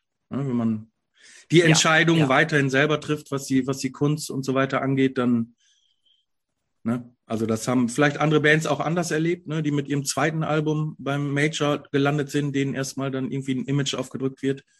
Wir haben uns nur die Vorteile daraus genommen. Und ich glaube, ehrlich gesagt, wir wussten auch, dass das jetzt nicht weiß ich nicht, man soll ja immer dran glauben oder so, aber ist jetzt nicht gedacht, nur weil wir bei Universal unterschrieben haben, dass das jetzt durch die Decke geht. Ne? Also ich glaube, uns war schon bewusst, dass wir da jetzt einfach das mitnehmen, was wir kriegen können und dann ist irgendwann auch gut und äh, so war es ja auch. Ne? Wir konnten auf jeden Fall auch zum ersten Mal irgendwie, ich weiß noch, wie das war, das hatten ja alle irgendwie immer für fast umsonst für uns auch gearbeitet. Stimmt, das, ja. ja das ist auch ein Aspekt. Und auf einmal konnte man die, als sie von Wegen rauskamen, wir haben die ja selber produziert, fertig, die war komplett gemischt und alles. Erst dann haben wir sie, äh, hat Universal angebissen, also das Album war schon fertig, das wäre ansonsten genau so auf Pax Plattenkiste rausgekommen, inklusive Master und Cover und Artwork und alles. Und auf einmal wollten sie es dann doch machen, was sie vorher schon irgendwie abgelehnt hatten mit den Demos. Und dann, ähm, naja, das waren die goldenen Zeiten der Musikindustrie waren da auch schon so ein bisschen vorbei. Also wir sind, da ist jetzt keiner von uns irgendwie reich durchgeworden oder konnte sich gleich ein neues Auto kaufen oder so. Aber auf einmal gab es so ein Budget und man konnte mal die Leute bezahlen. Und ich weiß noch, wie ich äh, mhm. Nikolai Potter ja, ja. damals angerufen habe, der das Album ja produziert hat und die Platte vorher auch schon gemischt hatte und dann so, du, ähm, super, dass du das für so wenig Kohle für uns gemacht hast. Wir haben jetzt doch noch ein bisschen mehr Geld. Und jetzt kannst du, jetzt kannst du ein bisschen höhere Rechnung stellen und, ja, das und mit den Leuten, die das Artwork gemacht gutes haben. Gutes Gefühl, stimmt, tatsächlich, ja. Ja, ja, das, das kann ich total. Vor allen Dingen, weil das halt und das auch macht auch was mit der größtenteils Freunde waren, ne, die für uns gearbeitet haben. Noch ein Aspekt, ja. äh, denen dann mal äh, die Nöte. Und das ist total gut für eine Band und das ist auch wichtig, so dass du, wie du auch dann Beziehungen pflegst, genau was, was du gerade sagst, ne, dass es ja auch Freunde waren und du eh schon vielleicht so ein latent schlechtes ja. Gewissen hast, dass sie immer nur irgendwie in Platten oder T-Shirts bezahlt werden, wenn sie irgendwas für einen zeichnen oder eine Website machen oder so. Und du, äh, der, deren Arbeit ja auch ähm, sie als Person ja auch dadurch wertschätzt, dass du ihre Arbeit wertschätzt. Und eine Wertschätzung funktioniert nun mal auch über eine, in einem kapitalistischen System auch über die Bezahlung so und das immer so automatisch zu, von Menschen zu verlangen, weil wir hier befreundet sind oder weil wir hier irgendwie Punk sind oder weil wir hier irgendwie DIY sind, äh, musst du jetzt für umsonst arbeiten oder für, für viel zu wenig Geld arbeiten. Das finde ich nicht, äh, finde ich nicht richtig so. Also das war vielleicht irgendwie jetzt in Anfangszeiten der Band ist es irgendwie anders, wenn man irgendwie 16 ist oder so. Aber dann irgendwann ist es schon auch wichtig, dass, also für uns war das dann irgendwie so total gut und wichtig, dass irgendwie unsere totale Befreiung, dass das endlich möglich war. Ja, diese Einstellung hat sich ja auch auf, auf die Toursituation übertragen. Ne? Die Leute, die als Crew dann damals bei uns mit waren, wenn man wenig Gage bekommen hat, dann konnte man denen halt auch einfach nicht so viel geben. Und ab dem Zeitpunkt, wo man dann vielleicht auch mal eine etwas höhere Gage bekommen hat, haben wir das auch direkt weitergegeben an die Leute. Ne? Das, ja. Aber ich glaube, dieser ja, Entschuldigung. Alles gesagt. Aber genau, ich glaube, dieser Kontext ist wieder wichtig. Ne? Wenn du, es ist was anderes, wenn du als Band, äh, wenn du als Band Geld verdienst und nichts weitergibst, oder wenn du als Band selber nichts verdienst, ist es natürlich auch schwierig, was zu verteilen. Und ich glaube, äh, wenn man diesen Kontext berücksichtigt, ähm, dann kann man das auch verstehen, warum Menschen Musik machen und warum Menschen um sie herum sie dabei unterstützen. Ne? Ähm, ich kenne das natürlich auch, äh, das Thema mit der Bezahlung. Wir hatten bei einigen Folgen darüber gesprochen, noch mal über einen anderen Aspekt der Bezahlung, und zwar was das Thema Verantwortung betrifft. Ähm, gerade wenn ich mit, mit anderen Bands oder Künstlerinnen über das Touren gesprochen habe, du kommst in irgendeine selbstverwaltete Location, da ist nicht unbedingt immer jemand, der sich verantwortlich fühlt, der sich darum kümmert. Es ist vielleicht mal keine PA da und so weiter und so fort. Und da war immer so meine, meine Frage, gehen Menschen ihrer Aufgabe verantwortungsvoller nach, wenn sie dafür Geld bekommen oder, oder nicht? Und äh, ihr habt jetzt nochmal einen anderen Aspekt betont, der aber, der aber genauso wichtig ist. Ne? Wie bin ich als Band dafür verantwortlich oder was heißt verantwortlich, aber ja, inwieweit möchte ich was zurückgeben, wenn, ja, wenn, wenn ich unbezahlte Leistung empfangen habe. Ne? Finde ich, finde ich einen interessanten Aspekt und auch nochmal schön, wie ihr das dargestellt habt, was das bedeutet, dann auch was zurückzugeben zu können, weil das eben nicht nur Geld ist, was ihr dann gegeben habt, sondern ja auch Respekt und Anerkennung. Ne? Ja, und ich finde auch ganz wichtig, dass es jetzt nicht so gönnerhaft irgendwie ja. rüberkommt. Ja, ne? Also ich möchte nicht irgendwie ja. was zurückgeben, weil ich so ein großes Herz habe oder so, ja. sondern ja. da ist eine Person, die stellt eine, äh, stellt eine Leistung, also die, die erbringt eine äh, Leistung und die erwartet dann auch ab einem gewissen Punkt ähm, ne, dafür auch irgendwie bezahlt zu werden, auf wie gut jetzt auch immer. Aber ähm, das muss man ja auch lernen. Also ich meine, viele Menschen haben ja eher das Problem, dass sie viel zu billig eigentlich arbeiten. Und wenn man da mal ein Bewusstsein für hätte, gerade in Deutschland, so wo, wo, also wo schon sonst was passieren muss, bis es mal zu irgendeinem Streik oder so kommt. Da ist man in anderen Ländern ja durchaus, auch in anderen europäischen Ländern weiter.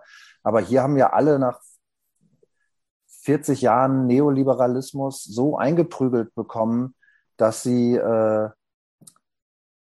dass sie irgendwie nehmen sollen, was sie da äh, kriegen und damit zufrieden sein haben oder auch irgendwie ganz umsonst arbeiten sollen, weil es irgendwie gut für sie wäre, für ihr Portfolio oder dieser ganze perverse Kram. Und ich finde, das ist gerade auch in so ähm, vermeintlich idealistischen DIY-Kreisen ist es natürlich total verinnerlicht und ich kann mich da selbst auch nicht ausnehmen. Also ich habe, ich beute mich auch selbst aus irgendwie, weil mir eingetrichtert wird, dass die Selbstverwirklichung das schon irgendwie wieder auffängt. So, ich will damit nicht sagen, dass alle nur noch irgendwie aufs Geld gucken sollen, aber ich finde diese, dieses Narrativ, was es jetzt irgendwie jahrzehntelang gegeben hat, ähm, Geld ist irgendwie schlecht und wenn man irgendwie sich nicht für seine Arbeit bezahlen lässt, dann ist es irgendwie, dann hat es noch was mit, mit Kapitalismuskritik zu tun. Das ist alles so pervers mhm. und das wurde uns so, so eingetrichtert und ich finde, das muss man einfach auch mal, oder es, es ist ein Vorteil, das zu erkennen und da ein bisschen drüber nachzudenken und sich damit irgendwie äh, zu beschäftigen. Und wenn man halt für eine Band wie uns ist es natürlich auch irgendwie wichtig, so wie, ne, wie verstehen wir uns selbst und wie gehen wir ja, wie, wie, wie positionieren wir uns da und wie organisieren wir uns auch als Band? Also wir hatten ja zum Beispiel von Anfang an so einen Bandsozialismus. Also das heißt, es gab immer von Anfang an sogar als eigentlich noch gar kein wirkliches Geld reinkam, außer 3,50 Mark, die dann vom Tanken noch übrig waren nach dem Konzert. Das ist immer alles in eine Bandkasse gegangen. Und wir haben uns da am Anfang nie was ausgezahlt, sondern haben alle Instrumente davon gekauft. Wir hatten, wie gesagt, keine, kein geiles Equipment. Keiner von uns kommt irgendwie aus einem wohlhabenden Elternhaus, wo man schon mal irgendwie die dicken Verstärker mitgebracht hat, sondern das musste alles irgendwie, äh, ne, irgendwie verdient werden. Und ähm, irgendwann haben wir gesagt, dass es irgendwie nicht unf dass es irgendwie unfair ist, weil der Schlagzeuger musste immer viel mehr ausgeben, weil ständig diese Becken irgendwie kaputt gegangen ja. irgendwie so teuer waren. Ja. Und dann haben wir angefangen, das aus der Bandkasse zu zahlen. Und das heißt, die Becken gehörten mir genauso wie Brahmi.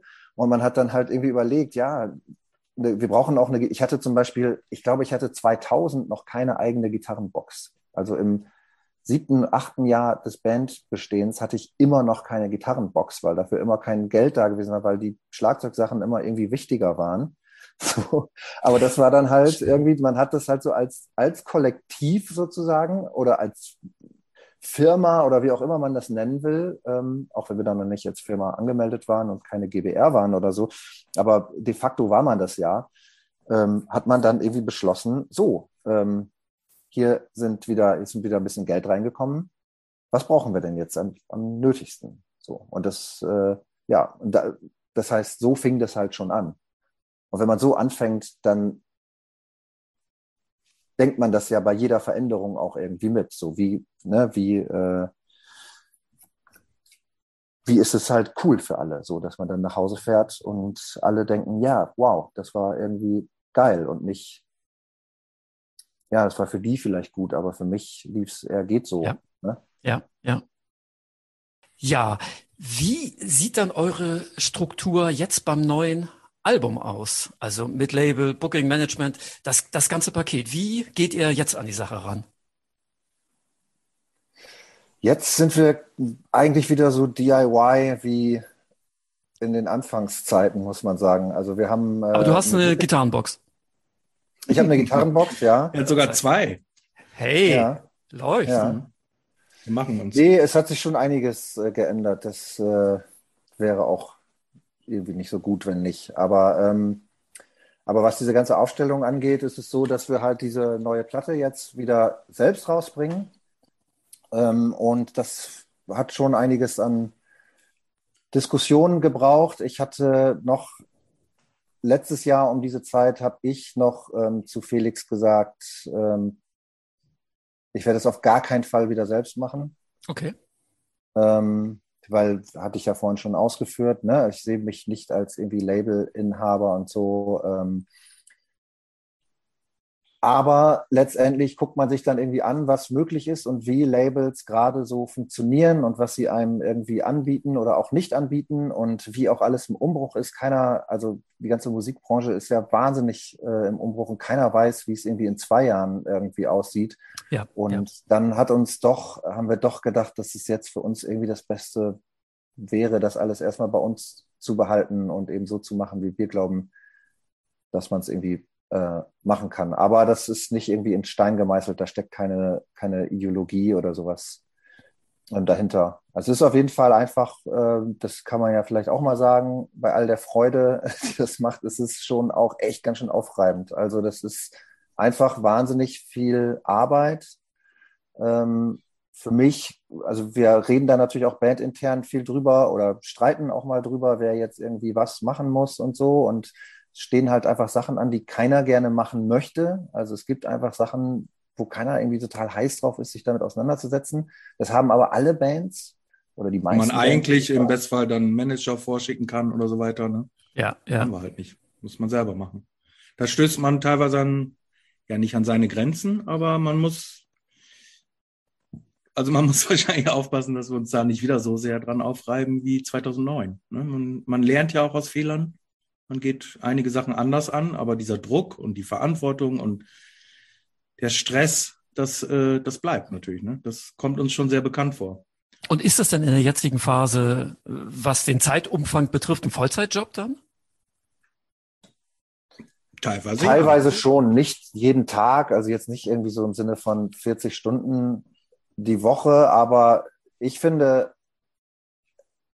also ich habe, ich finde Arbeit eigentlich ganz ganz gut. Nicht, äh, nicht Lohnarbeit in ja, dem Sinne, ja. aber ähm, ich bin eigentlich jemand, der gerne arbeitet und der auch bereit ist, viel zu arbeiten an, an, an meinen Sachen. Also ich, ne, wir haben immer, wir waren immer auch immer eine Band, bei der Arbeit, der Aspekt Arbeit eine große Rolle spielt. Also ja, dieses viele Proben und, äh, und lange und ähm, und immer wieder die Texte schüttel ich halt auch nicht so aus dem Ärmel, sondern da wird immer und immer und immer wieder drüber. Bei meinen Büchern ist es genauso. Ich überarbeite wie ein Crazy Man und es macht mir sogar auch Spaß, so gerade so, dass am Ende, wo ich viele Kollegen und Kolleginnen habe, die auch schreiben, die sagen, das finden sie am schrecklichsten, dieses am Ende nochmal drüber überarbeiten, das macht mir am meisten Spaß.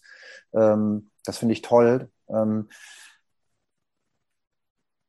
aber was wollte ich sagen? Ich wollte irgendein Aber hinterher schicken, wahrscheinlich. Lass so es doch einfach so. Es muss, muss ja nicht immer ein Aber geben. Nee, aber ich wollte, äh, glaube ich, darauf hinaus, dass äh, das Schreiben ist halt ein gutes Beispiel. Also es ist halt, die, es ist ja, genau, jetzt weiß ich wieder, es ist ja nicht nur die Arbeit äh, an sich, sondern auch, wie es alles andere okkupiert. Also wie es dein, ja, dein, ja. dein, dein Gehirn und deine deine, deinen psychischen Zustand, deinen mentalen Zustand, alles, ja. Ähm, das heißt, wenn ich morgens irgendwie erstmal nach dem Aufstehen drei Stunden Mails abgearbeitet und irgendwelche Sachen organisiert habe und irgendwelche Grafiken hin und her geschickt und all diese Sachen, dann habe ich zwar theoretisch danach noch den Tag Zeit, äh, um an meinem neuen Roman weiterzuarbeiten, an dem ich tatsächlich auch gerade sitze, aber es kommt nichts Gutes mehr dabei raus. Ja, ja. Weil mein, mein Gehirn ist so verstopft von diesen ganzen äh, äh, Sachen.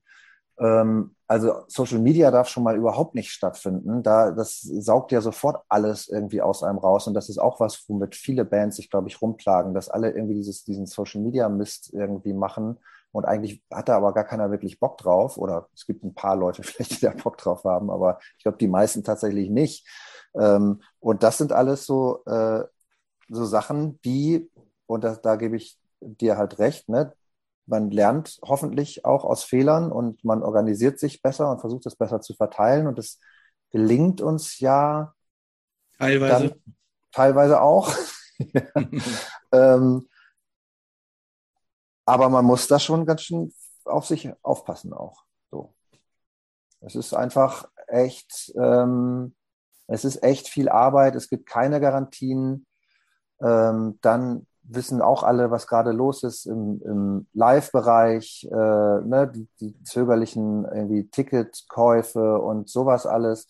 Das heißt, ähm, ich glaube, das wird für Bafotta sieht das jetzt alles echt gut aus. Also die Platte kommt bisher gut an und wir werden eine geile Tour wahrscheinlich spielen und sowas. Aber klar ist, dass allgemein ähm, große Unsicherheit irgendwie herrscht und das geht natürlich auch nicht irgendwie spürbar an einem vorbei. Also ähm, ja.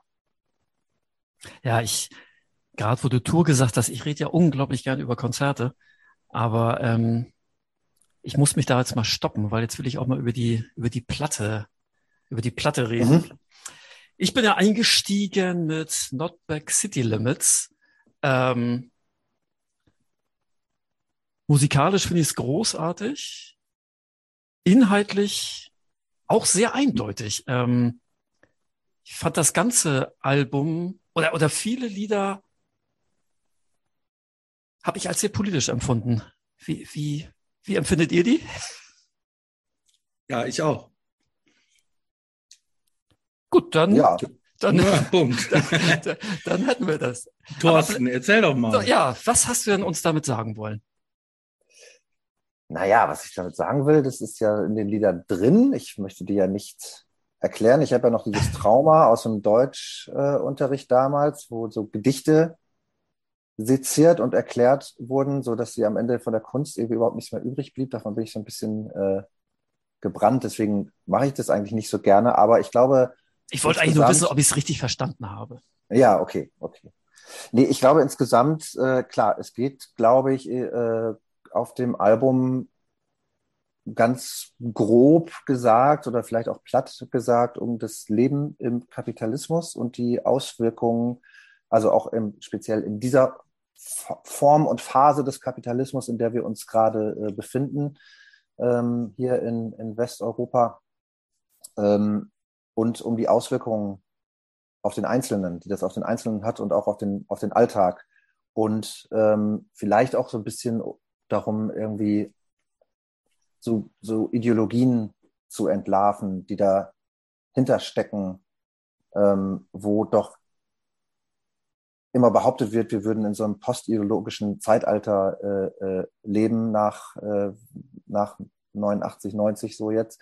Ähm, und, ähm, und Ideologie würde nicht mehr so eine große äh, Rolle spielen, Leute seien da nicht mehr so gefestigt und so. Und ich glaube, dass die aber da überall steckt und ähm, sich überall auch bemerkbar macht und auch ganz speziell irgendwie für den Einzelnen bemerkbar macht, der dann irgendwie glaubt, er müsste das irgendwie so mit sich selbst ausmachen und vielleicht nicht so richtig erkennt, dass es noch ganz viele andere gibt, die unter ähnlichen Sachen irgendwie leiden. Aber alle haben das Gefühl, sie müssten äh, sie seien alleine und müssten das mit sich selbst ausmachen und sie seien nicht gut genug und sie müssten sich nur mehr anstrengen.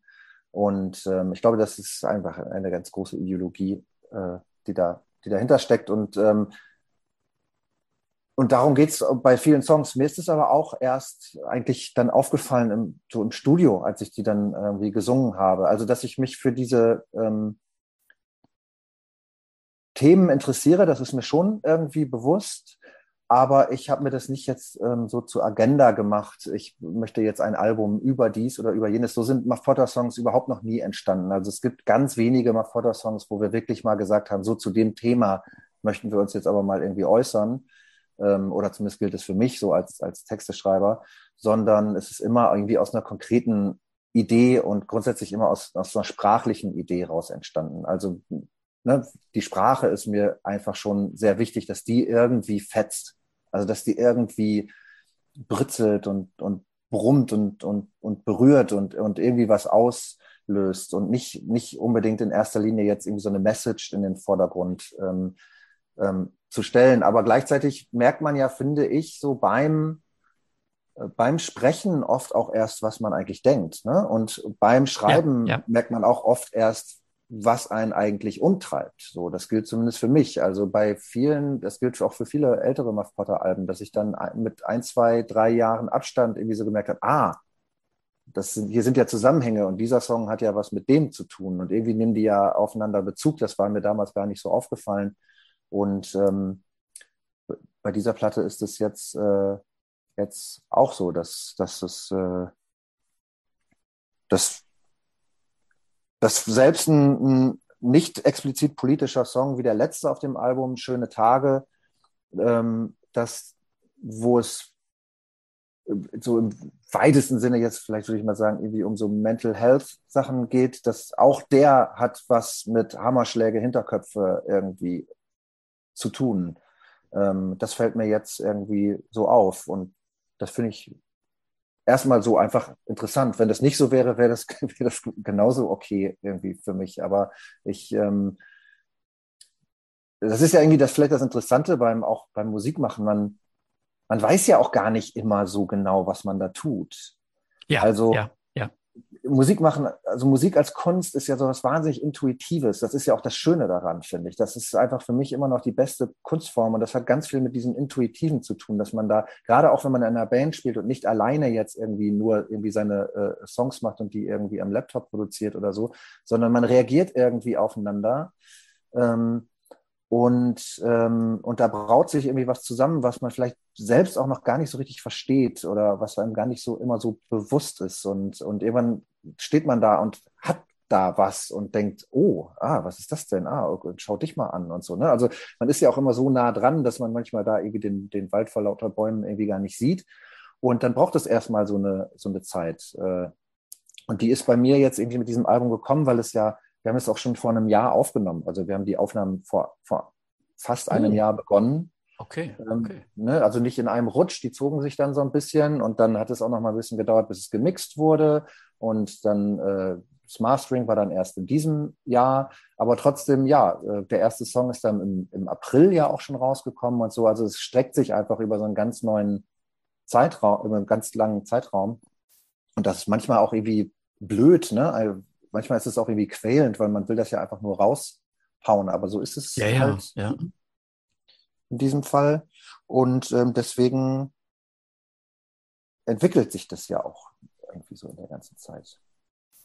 Also wenn wir jetzt über das Album sprechen, sprechen wir eventuell anders. Oder ich weiß nicht, musst du vielleicht auch sagen, wie das für dich ist. Äh, aber vielleicht sprechen wir anders darüber, als wir vor vier Wochen drüber gesprochen hätten und als wir in vier Wochen drüber sprechen werden, weil das ja auch für uns nicht einfach so ein Monolith ist, der da irgendwie so in Stein gemeißelt wurde und da steht er jetzt und da ist er jetzt so unabänderlich, sondern das verändert sich ja für uns auch mit ja. jedem Mal, wo wir in den Proberaum gehen und die Songs irgendwie spielen oder, oder, ne?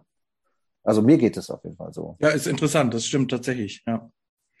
Auch was irgendwie jetzt nicht über Lieblingssongs oder so sprechen vom Album, aber ja, da, das verschiebt sich immer noch mal. Einige Songs auf dem Album sind ja tatsächlich auch sogar noch älter. Ne? Die gab es auch weit vor der Aufnahme schon. Ähm, ich kann da in dem Fall auch nur von mir sprechen. Da sind einige bei, die ich wirklich auch im Vorfeld, vor der Aufnahme schon, wollen wir mal irgendwie so vorsichtig sagen, tot gehört hatte. Die entdecke ich jetzt nochmal ganz neu. Das ist äh, schön. Das ist ein gutes, gutes Zeichen auf jeden Fall. Das war auch nicht immer so. Ja, ne, die stimmt, haben ja. immer noch so eine gewisse Freshness, die andere Songs, die man seit zwei Jahren im Proberaum spielt, lange nicht mehr haben. Ne? Von daher. Stimmt, das gab es natürlich auch, ne, dass man im Studio war und äh, hat dann den Mix ja. bekommen und schon drei Monate später war man so, ja, ist ja ganz nett, aber das hätte man schon irgendwie anders machen können und das hätte man definitiv anders machen müssen und so. Mhm. Ne, das habe ich zumindest jetzt gerade nicht. Also ich will damit sagen, nee. ist, glaube ich, eine geile Platte. Ja, das kann ich, äh, möchte ich unterstreichen. Gut, dass das hier mal jemand sagt, ja. Mhm. Aber ich habe bei vielen Liedern so eine Dringlichkeit der, der Aussage gespürt. Also ähm, war das, oder ja, das wäre jetzt meine Frage. Habt ihr euch wieder zusammengefunden, weil ihr gespürt habt, wir haben was zu sagen? Oder was war, ja, was, also was, was, was, was war der Grund? Ich also in sagen, erster Linie glaube ich wirklich, weil wir Bock hatten, miteinander Musik zu machen. Ne? Ja. Das war so der, die, das war so die treibende Kraft. So, Aber ich finde das ja auch nicht zu trennen. Also ich finde das ja auch ja. wirklich wichtig, dass man musikalisch was zu sagen hat. Schließlich ist man eine ja. Band und macht Musik, ja. ja. Und, genau, ähm, sonst könntest du auch einfach nur Bücher schreiben. Ne? Also Ganz genau. Und ähm, das ist ja auch irgendwie gar nicht so selbstverständlich, dass man musikalisch was zu sagen hat. Also gerade auch bei irgendwie Bands, die es mal eine Weile nicht gab und die sich dann wieder zusammenfinden. Und da gibt es gute Beispiele und da gibt es nicht so gute Beispiele. Es, wir alle, uns allen fallen wahrscheinlich jetzt irgendwie sofort irgendwie Beispiele ein, wo, also es gibt halt auch viele Bands, die bringen eine neue Platte raus und dann gehen die auf Tour und dann spielen die aber nur so ein ganz paar Songs von der neuen Platte und die sind alle so versteckt irgendwo im, mm. in der Setlist, mm. wo sie nicht weiter stören, so irgendwie. Oder zumindest hat man den Eindruck, dass es so irgendwie ist, so dass, dass die Band schon fast auf die Bühne kommt mit so, ja, sorry, wir haben ja auch noch ein paar neue ja. Songs. So. Ähm, und das finde ich das absolut Schrecklichste. Also in so einer Band möchte ich nicht spielen. Ähm, so waren wir aber auch ehrlich gesagt nie. Ne? Wir haben damals bei der Heute wird gewonnen, bitte, auf der ersten Tour direkt viele neue Songs gespielt. Jetzt zum Beispiel letzte Woche, vorletzte Woche auf dem Deichbrand Festival. Unser, unser erstes Live-Konzert dieses Jahr überhaupt, direkt mit zwei neuen Songs angefangen.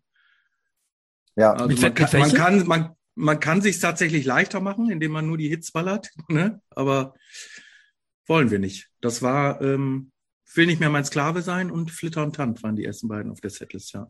Gibt es denn Songs, die ihr wo ihr sagt, das sind so explizite Live-Songs oder, und, oder andere, wo ihr sagt, okay, die wollen wir jetzt präsentieren, weil sie neu sind, aber live sind vielleicht nicht so unbedingt so Live-Songs. Gibt's da Ja, die gibt's schon. Ja, die gab's immer. Die gibt's immer, auf jeden Fall. Aber jetzt ist es zum Beispiel tatsächlich so, ähm, wir werden die nächsten zwei Auftritte, die wir haben, äh, in Hamburg im Molotow und dann in Berlin auf der Flux FM Dachterrasse, ein Radiokonzert, und bei beiden Konzerten werden wir das komplette neue Album spielen und wahrscheinlich auch am, am Stück. Ah ja, okay. Äh, mhm. Und, ja, vielleicht äh, mal eine kurze Pause dazwischen, wenn aber so. zum was trinken. Ja, und vielleicht gibt es auch noch eine, keine Ahnung, vielleicht verirrt sich auch noch ein älterer Song da rein. Das müssen wir alles nochmal so besprechen. Aber das ist auf jeden Fall irgendwie ein geiles Gefühl, finde ich. Ähm, weil es ist auch beides am Release-Wochenende, an, Ende August, wenn, wenn die Platte rauskommt. Und ich freue mich total drauf, mich dann dahin zu stellen und die neue Platte zu spielen. So, also ähm, genau das, was du äh, sagtest vorhin oder gefragt hast. Äh, hat man denn da überhaupt noch was Freshes irgendwie anzubieten? Ne? Oder hat man noch was zu sagen, sozusagen? Das finde ich eine ganz wichtige Frage, über die ich mir auch vor dieser Reunion wahnsinnig den Kopf zerbrochen habe. Ich ja. habe erst damit aufgehört, als wir angefangen haben, wirklich Musik zu machen. Und dann habe ich gedacht, ja klar, ist doch äh, super, musst du jetzt, kann, entspann dich mal, äh, ne? das wird schon alles irgendwie gut. Vorher habe ich da wirklich drüber nachgedacht, so ja, was, wer braucht die Welt das? Ne? Und ähm, vor allem finde ich, wollte ich auch nicht, oder ich glaube, das gilt für uns alle, wir wollten jetzt auch nicht so tun, als wenn wir, als wenn es die Auflösung nicht gegeben hätte, als wenn man dann irgendwie so nahtlos 2009 anknüpft, weil das ist einfach zu lange her. Wir sind nicht mehr genau dieselben Menschen, die wir da waren und die Welt ist auch nicht mehr äh, dieselbe. Und wenn man dann einfach nur noch das Alte irgendwie wieder so aufhört, dann, dann ist es wirklich so klebrige Nostalgie, die dann irgendwie unangenehm wird, finde ich. Ähm, und äh, da muss man schon als Band vielleicht auch aufpassen oder vielleicht muss man auch nicht so aufpassen. Vielleicht habe ich das einfach nur alles wieder zerdacht. so nee, ich finde das schon richtig. Ich glaube, ich finde schon, dass äh, wir das richtig gemacht haben, uns das ähm, gut zu überlegen. Ne? Ähm, also und irgendwann ist dann die Zeit aber auch da, wo man nicht mehr so viel überlegt und das dann eben, wie ich auch vorhin meinte, ne, so intuitiv wird und ja. man einfach irgendwie so weiß, nee, das, äh, das, das ist schon gut. Irgendwann ist es klar, dass das äh, dass man sich diese Frage nicht mehr stellen muss. Ja. Und ich meine, wir gehen ja hier nicht jetzt äh, zehn Jahre, elf Jahre nach der Auflösung auf die Bühne, um die alten Songs zu spielen. Ne? Das, das, klar, die sind auch dabei, aber das fände ich persönlich uninteressant. Das ist ja, das haben wir auch 2019 auf den Reunion-Konzerten halt einfach gemacht. Da war das ja. auch irgendwie gut. Ähm, aber das hat man jetzt halt auch gemacht. Und ähm, ich freue mich halt total, wenn du das äh, so empfindest, Möhre, wenn du sagst, dass das ist dringlich. Äh, Ohne parolenhaft zu sein, finde ich. Ne? Also ähm, und das hast du ja vorhin auch so angedeutet. Ich finde, das ist ein sehr schönes Zusammenspiel, von dem ihr habt inhaltlich, aber auch musikalisch was zu sagen. Ich finde, das passt auf der Platte gut zusammen. Und daraus entsteht für mich zumindest beim Hören diese Dringlichkeit. Ja, mhm. schön. Schön, das zu hören. Ja. Habt ihr denn so einen gewissen Anspruch gehabt bei dem Album, dass da, ist so ein blödes Wort, aber ich, ich sage es jetzt einfach mal, dass dann irgendeine Art von Weiterentwicklung stattfinden muss, wo ihr sagt, also gar nicht um das genau zu definieren, aber wo ihr sagt, ja. das muss irgendwie in einer, das muss was Neues sein. Ja, auf jeden Fall. Ich glaube, den haben wir immer gehabt bei, bei allen Alben äh, auf eine Art, aber jetzt natürlich nach so einer Zäsur ist es natürlich völlig offensichtlich, äh, äh, ne, dass es nicht einfach nur das nächste Album ist, sondern äh, was Besonderes. Ähm, und ähm, ja, das haben wir schon, schon gehabt und ich glaube, dass wir das auch haben. Also ich glaube, das ist eine wahnsinnig musikalische Platte. Also es ist ganz viel Musik äh, drauf, ja, wie ja. auch die einzelnen Instrumente miteinander spielen, wie sie sich aber auch teilweise gegenseitig äh, viel mehr Platz lassen, als es vielleicht früher manchmal der Fall war.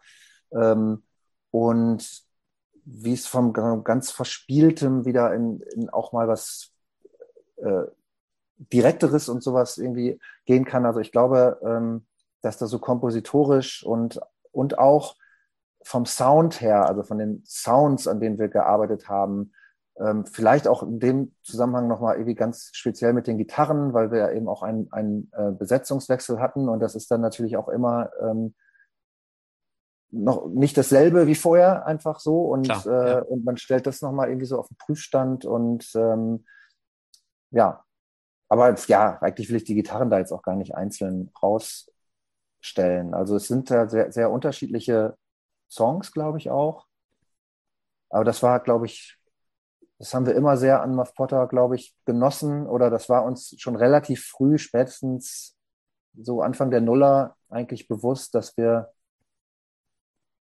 dass so Genregrenzen für uns jetzt keine so eine große Rolle mehr irgendwie spielen, dass wir sehr unterschiedliche Sachen machen können ähm, und uns nicht so Sorgen machen müssen, dass das am Ende nicht zu Muff Potter passt oder so, sondern dass da so sehr mhm. unterschiedliche mhm. Sachen dann am Ende, dass wir halt irgendwie einen Sound haben, der das dann ähm, zusammenbringt, ohne dass es irgendwie klingen würde wie eine Compilation-LP oder so.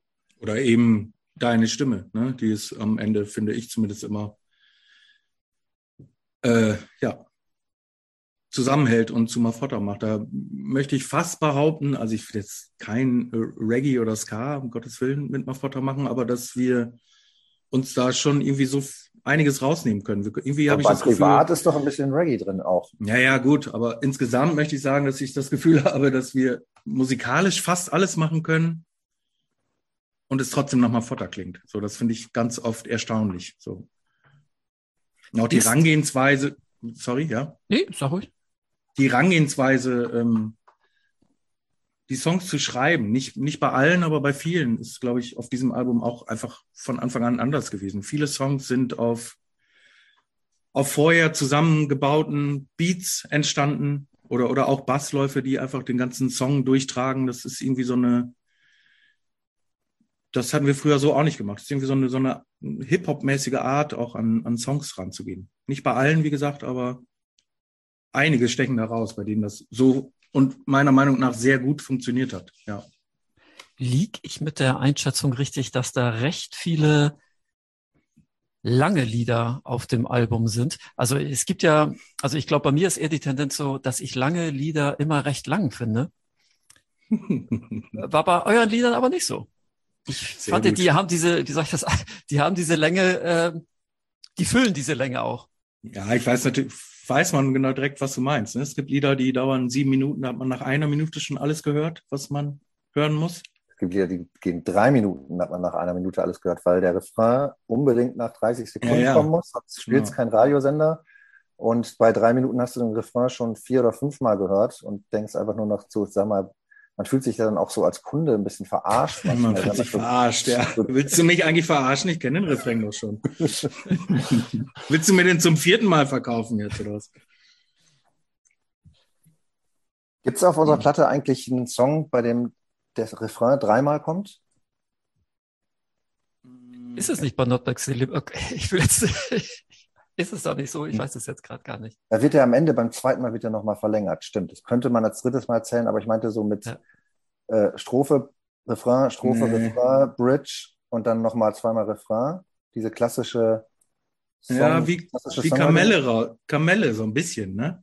Nee, der hat doch zwei Strophen, zwei. dann Refrain, dann keine Strophe mehr, sondern noch ein Refrain. Also ich spiele dann immer den Refrain eigentlich nach der Bridge. Ich weiß nicht, was du da spielst, aber.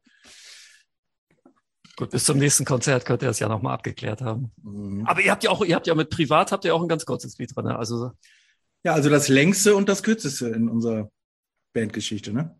Okay, ja, ja. Aber auch das finde ich, auch bei Privat finde ich, war das dann auch die passende Länge. Also jedenfalls beim Anhören. Also daher. Absolut. Also den gab es auch im Prozess durchaus mit zwei Refrains. Wo man dann gesagt hat, ja, haben wir ja gerade schon erzählt, lass doch, muss ja, ja nicht dich wiederholen, ne? Warum auch? Dadurch gewinnt der, speziell der Song, finde ich ja auch, ne? Zack, zack, zack. Das um die Ohren und fertig ist. Definitiv. Und man steht danach doof da und wenn man es gerafft hat, hat man Bock, den nochmal zu hören. Und das ist doch gut. Das ist für uns am wichtigsten, dass die Leute nach unseren Songs doof dastehen. Ja, und vor allen Dingen, dass sie den dann normal hören. Ihr hattet schon gerade erwähnt, Schredder war das, glaube ich, ihr wart auf dem Deichband, äh, Deichband, Deichbrand. Ah nee, oder war, war Nagel das? Habt dann in Bremerhaven geschlafen. Also erste Konzert des Jahres.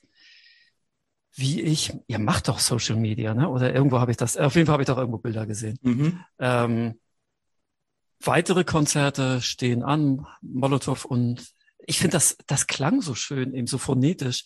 Dachterrasse Flux FM. Ähm, aber dann kommt ja noch eine Tour. Vermute ich mal. Oder weiß ich, mhm. glaube ich, auch sogar. Nicht im AJZ, nicht in der Roten Flora, äh, in anderen Lokalitäten. Was für ein Publikum erwartet ihr denn da?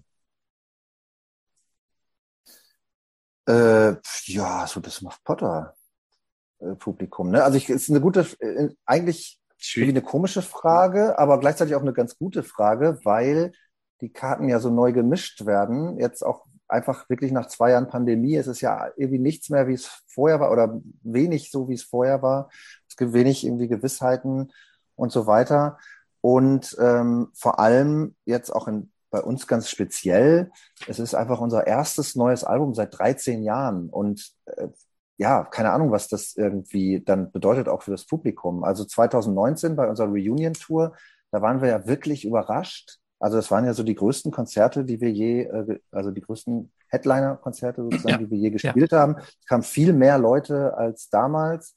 Und alle haben so gesagt, ja, das hätte man sich doch denken können, aber das hätte, konnte man sich nicht denken. Also wir haben uns das zumindest nicht gedacht, weil wir wirklich überrascht waren, wie viele junge Leute da waren. Also da waren wahnsinnig viele Leute auf den Konzerten, die äh, uns das erste Mal live gesehen hatten. Ja, oder auch einfach, einfach Menschen, die waren. genau noch nicht geboren waren, als wir das erste Album rausgebracht haben. Ne? Wirklich.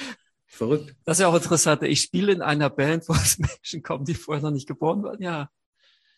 ja oder sehr, sehr, sehr jung waren, auf jeden Fall. Ja, ja.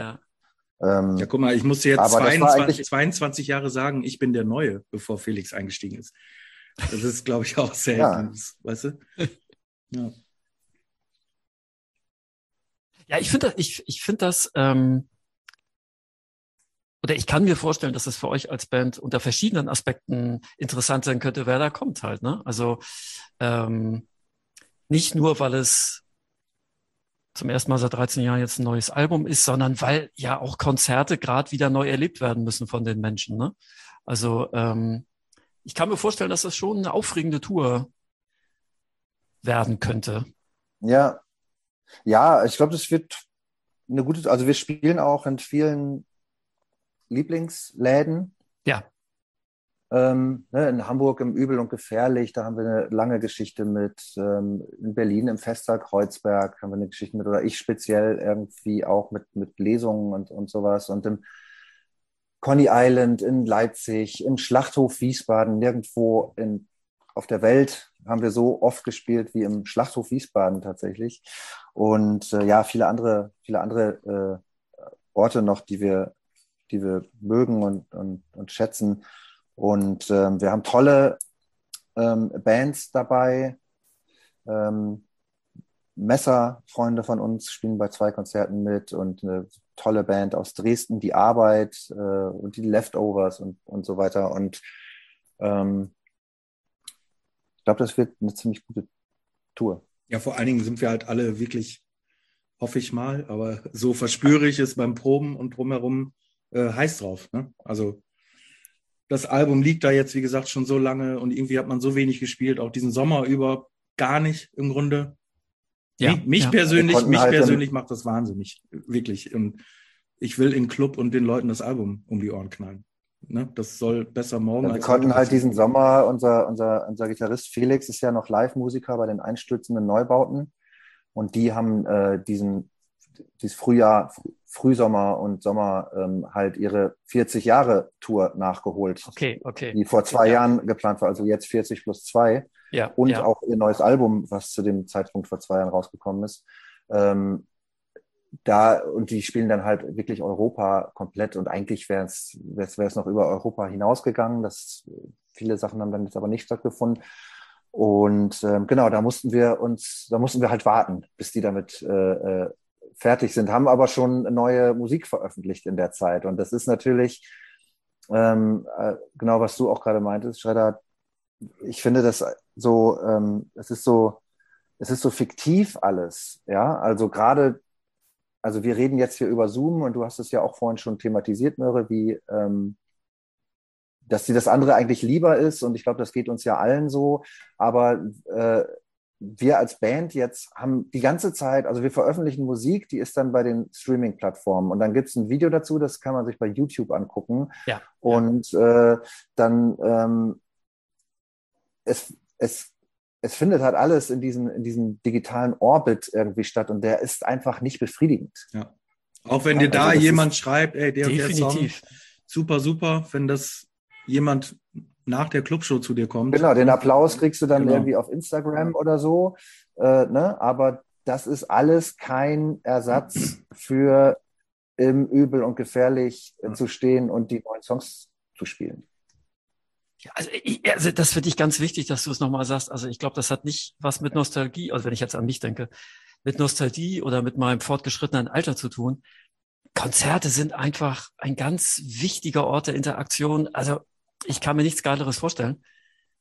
Deswegen, ja, wünsche ich euch. Ich habe das auch. also ich meine, ich bin auch einfach wirklich als Musikfan irgendwie gerade jetzt in den letzten Wochen und Monaten seit es wieder geht, irgendwie auf so vielen Konzerten gewesen und so viele unterschiedliche Sachen auch. Ja, ich auch. Laute ja. Sachen, leise Sachen und ja, äh, große, ja. kleine und so. Und ähm, alles war super. Es war ein Konzert dabei, das nicht gut war, aber das liegt einfach nur an dem Ort, von dem ich vorher schon irgendwie dachte, da will ich eh nie wieder hin. Aber ähm, dann hat Patti Smith da gespielt und na klar, okay, Patti Smith will ich nochmal sehen und dann gehe ich da halt hin. So, das war irgendwie nicht ganz so schön, aber sonst wirklich jedes einzelne äh, Ding war echt was Besonderes und auch wirklich nicht, ich glaube wirklich nicht nur für mich, sondern man hat es auch wirklich so gemerkt bei den Leuten auf der Bühne und den Leuten vor der Bühne, ähm, dass sie so, ja, okay, was ist denn hier heute los? Ne? Was haben sie euch denn ins Wasser äh, getan? Ja, so. zum einen natürlich ja, auch, weil sich, alle, alle, glaube ich, gemerkt haben, wie Ne? Wie zerbrechlich sowas auch sein kann und wie vergänglich sowas sein kann. Ne? Ja, ja, ja. Ich glaube, das wird sich wahrscheinlich wieder irgendwie einpendeln, ne? ganz klar. Und natürlich gibt es jetzt auch so ein riesen Überangebot, gerade weil alle Bands ihre Touren irgendwie auf den Sommer geschoben haben. Und das, auch gerade die großen Bands. Äh, und dann werden natürlich Konzerte immer teurer und, und so weiter. Das sind alles echt äh, Entwicklungen, die man ja irgendwie im Auge behält und äh, wo noch nicht so ganz abzusehen ist, wie das weitergeht. Und viele, vielen Leuten in der Branche geht es auch einfach echt schlecht. So, ne? Und Definitiv. Es, stimmt, es läuft halt eben nicht alles. Und eigentlich für jedes Foto, was du auf Instagram siehst, wo wieder irgendeine Band vor ihrem Riesenpublikum irgendwie bei Rock am Ring oder sonst wo irgendwie so geile Bilder rauskommen, guck mal, wie erfolgreich wir sind, äh, gibt es natürlich irgendwie 30 Bands, die das Foto dann lieber nicht teilen, weil es vor der Bühne nicht geil genug aussieht. Das ist ja auch ein wahnsinniger Druck, der da ja. aufgebaut wird, irgendwie ja. erfolgreich sein zu müssen. Und das ist auch, ne, da schließt sich, also da komme ich vielleicht ein bisschen zurück auf ein paar Sachen, über die wir vorhin schon geredet haben und Sachen, um die es auch auf unserem neuen Album geht. Ne? Diese Ideologie dahinter, äh, irgendwie erfolgreich irgendwie sein zu müssen, die wir alle irgendwie auf eine Art auch irgendwie verinnerlicht haben und, und die und, und unter der wir auch leiden. So, die macht sich auch genau an dieser Stelle, finde ich jetzt auch ganz, ganz äh, äh, stark irgendwie äh, bemerkbar. Ich sag vielen Dank für das tolle Gespräch. Was, was ich richtig schön fand, dass, dass wir so über das Innenleben und auch über eure Beziehung zueinander gesprochen habt. Wie wichtig so die Freundschaft ist und gemeinsam Musik zu machen. Ja, das fand ich sehr schön. Ich hoffe, wir sehen uns im Übel und gefährlich. Ja, ja, Das wäre doch schön. Danke dir. Danke, Schönen Möhre. Ciao. Tschüss. Danke. Bis dann. Ciao. Wenn ihr uns zustimmen wollt, wenn ihr Widerspruch habt, dann meldet euch unter celebrateuse@jugendkulturmuseum.de. Weitere Informationen über das Museum und die Themen von Celebrate Youth findet ihr auf unserer Seite jugendkulturmuseum.de. Werdet Teil des Podcasts, bringt Themen, Einstellungsfragen. Wir freuen uns auf alles, was kommt und vor allem auch auf die nächste Folge.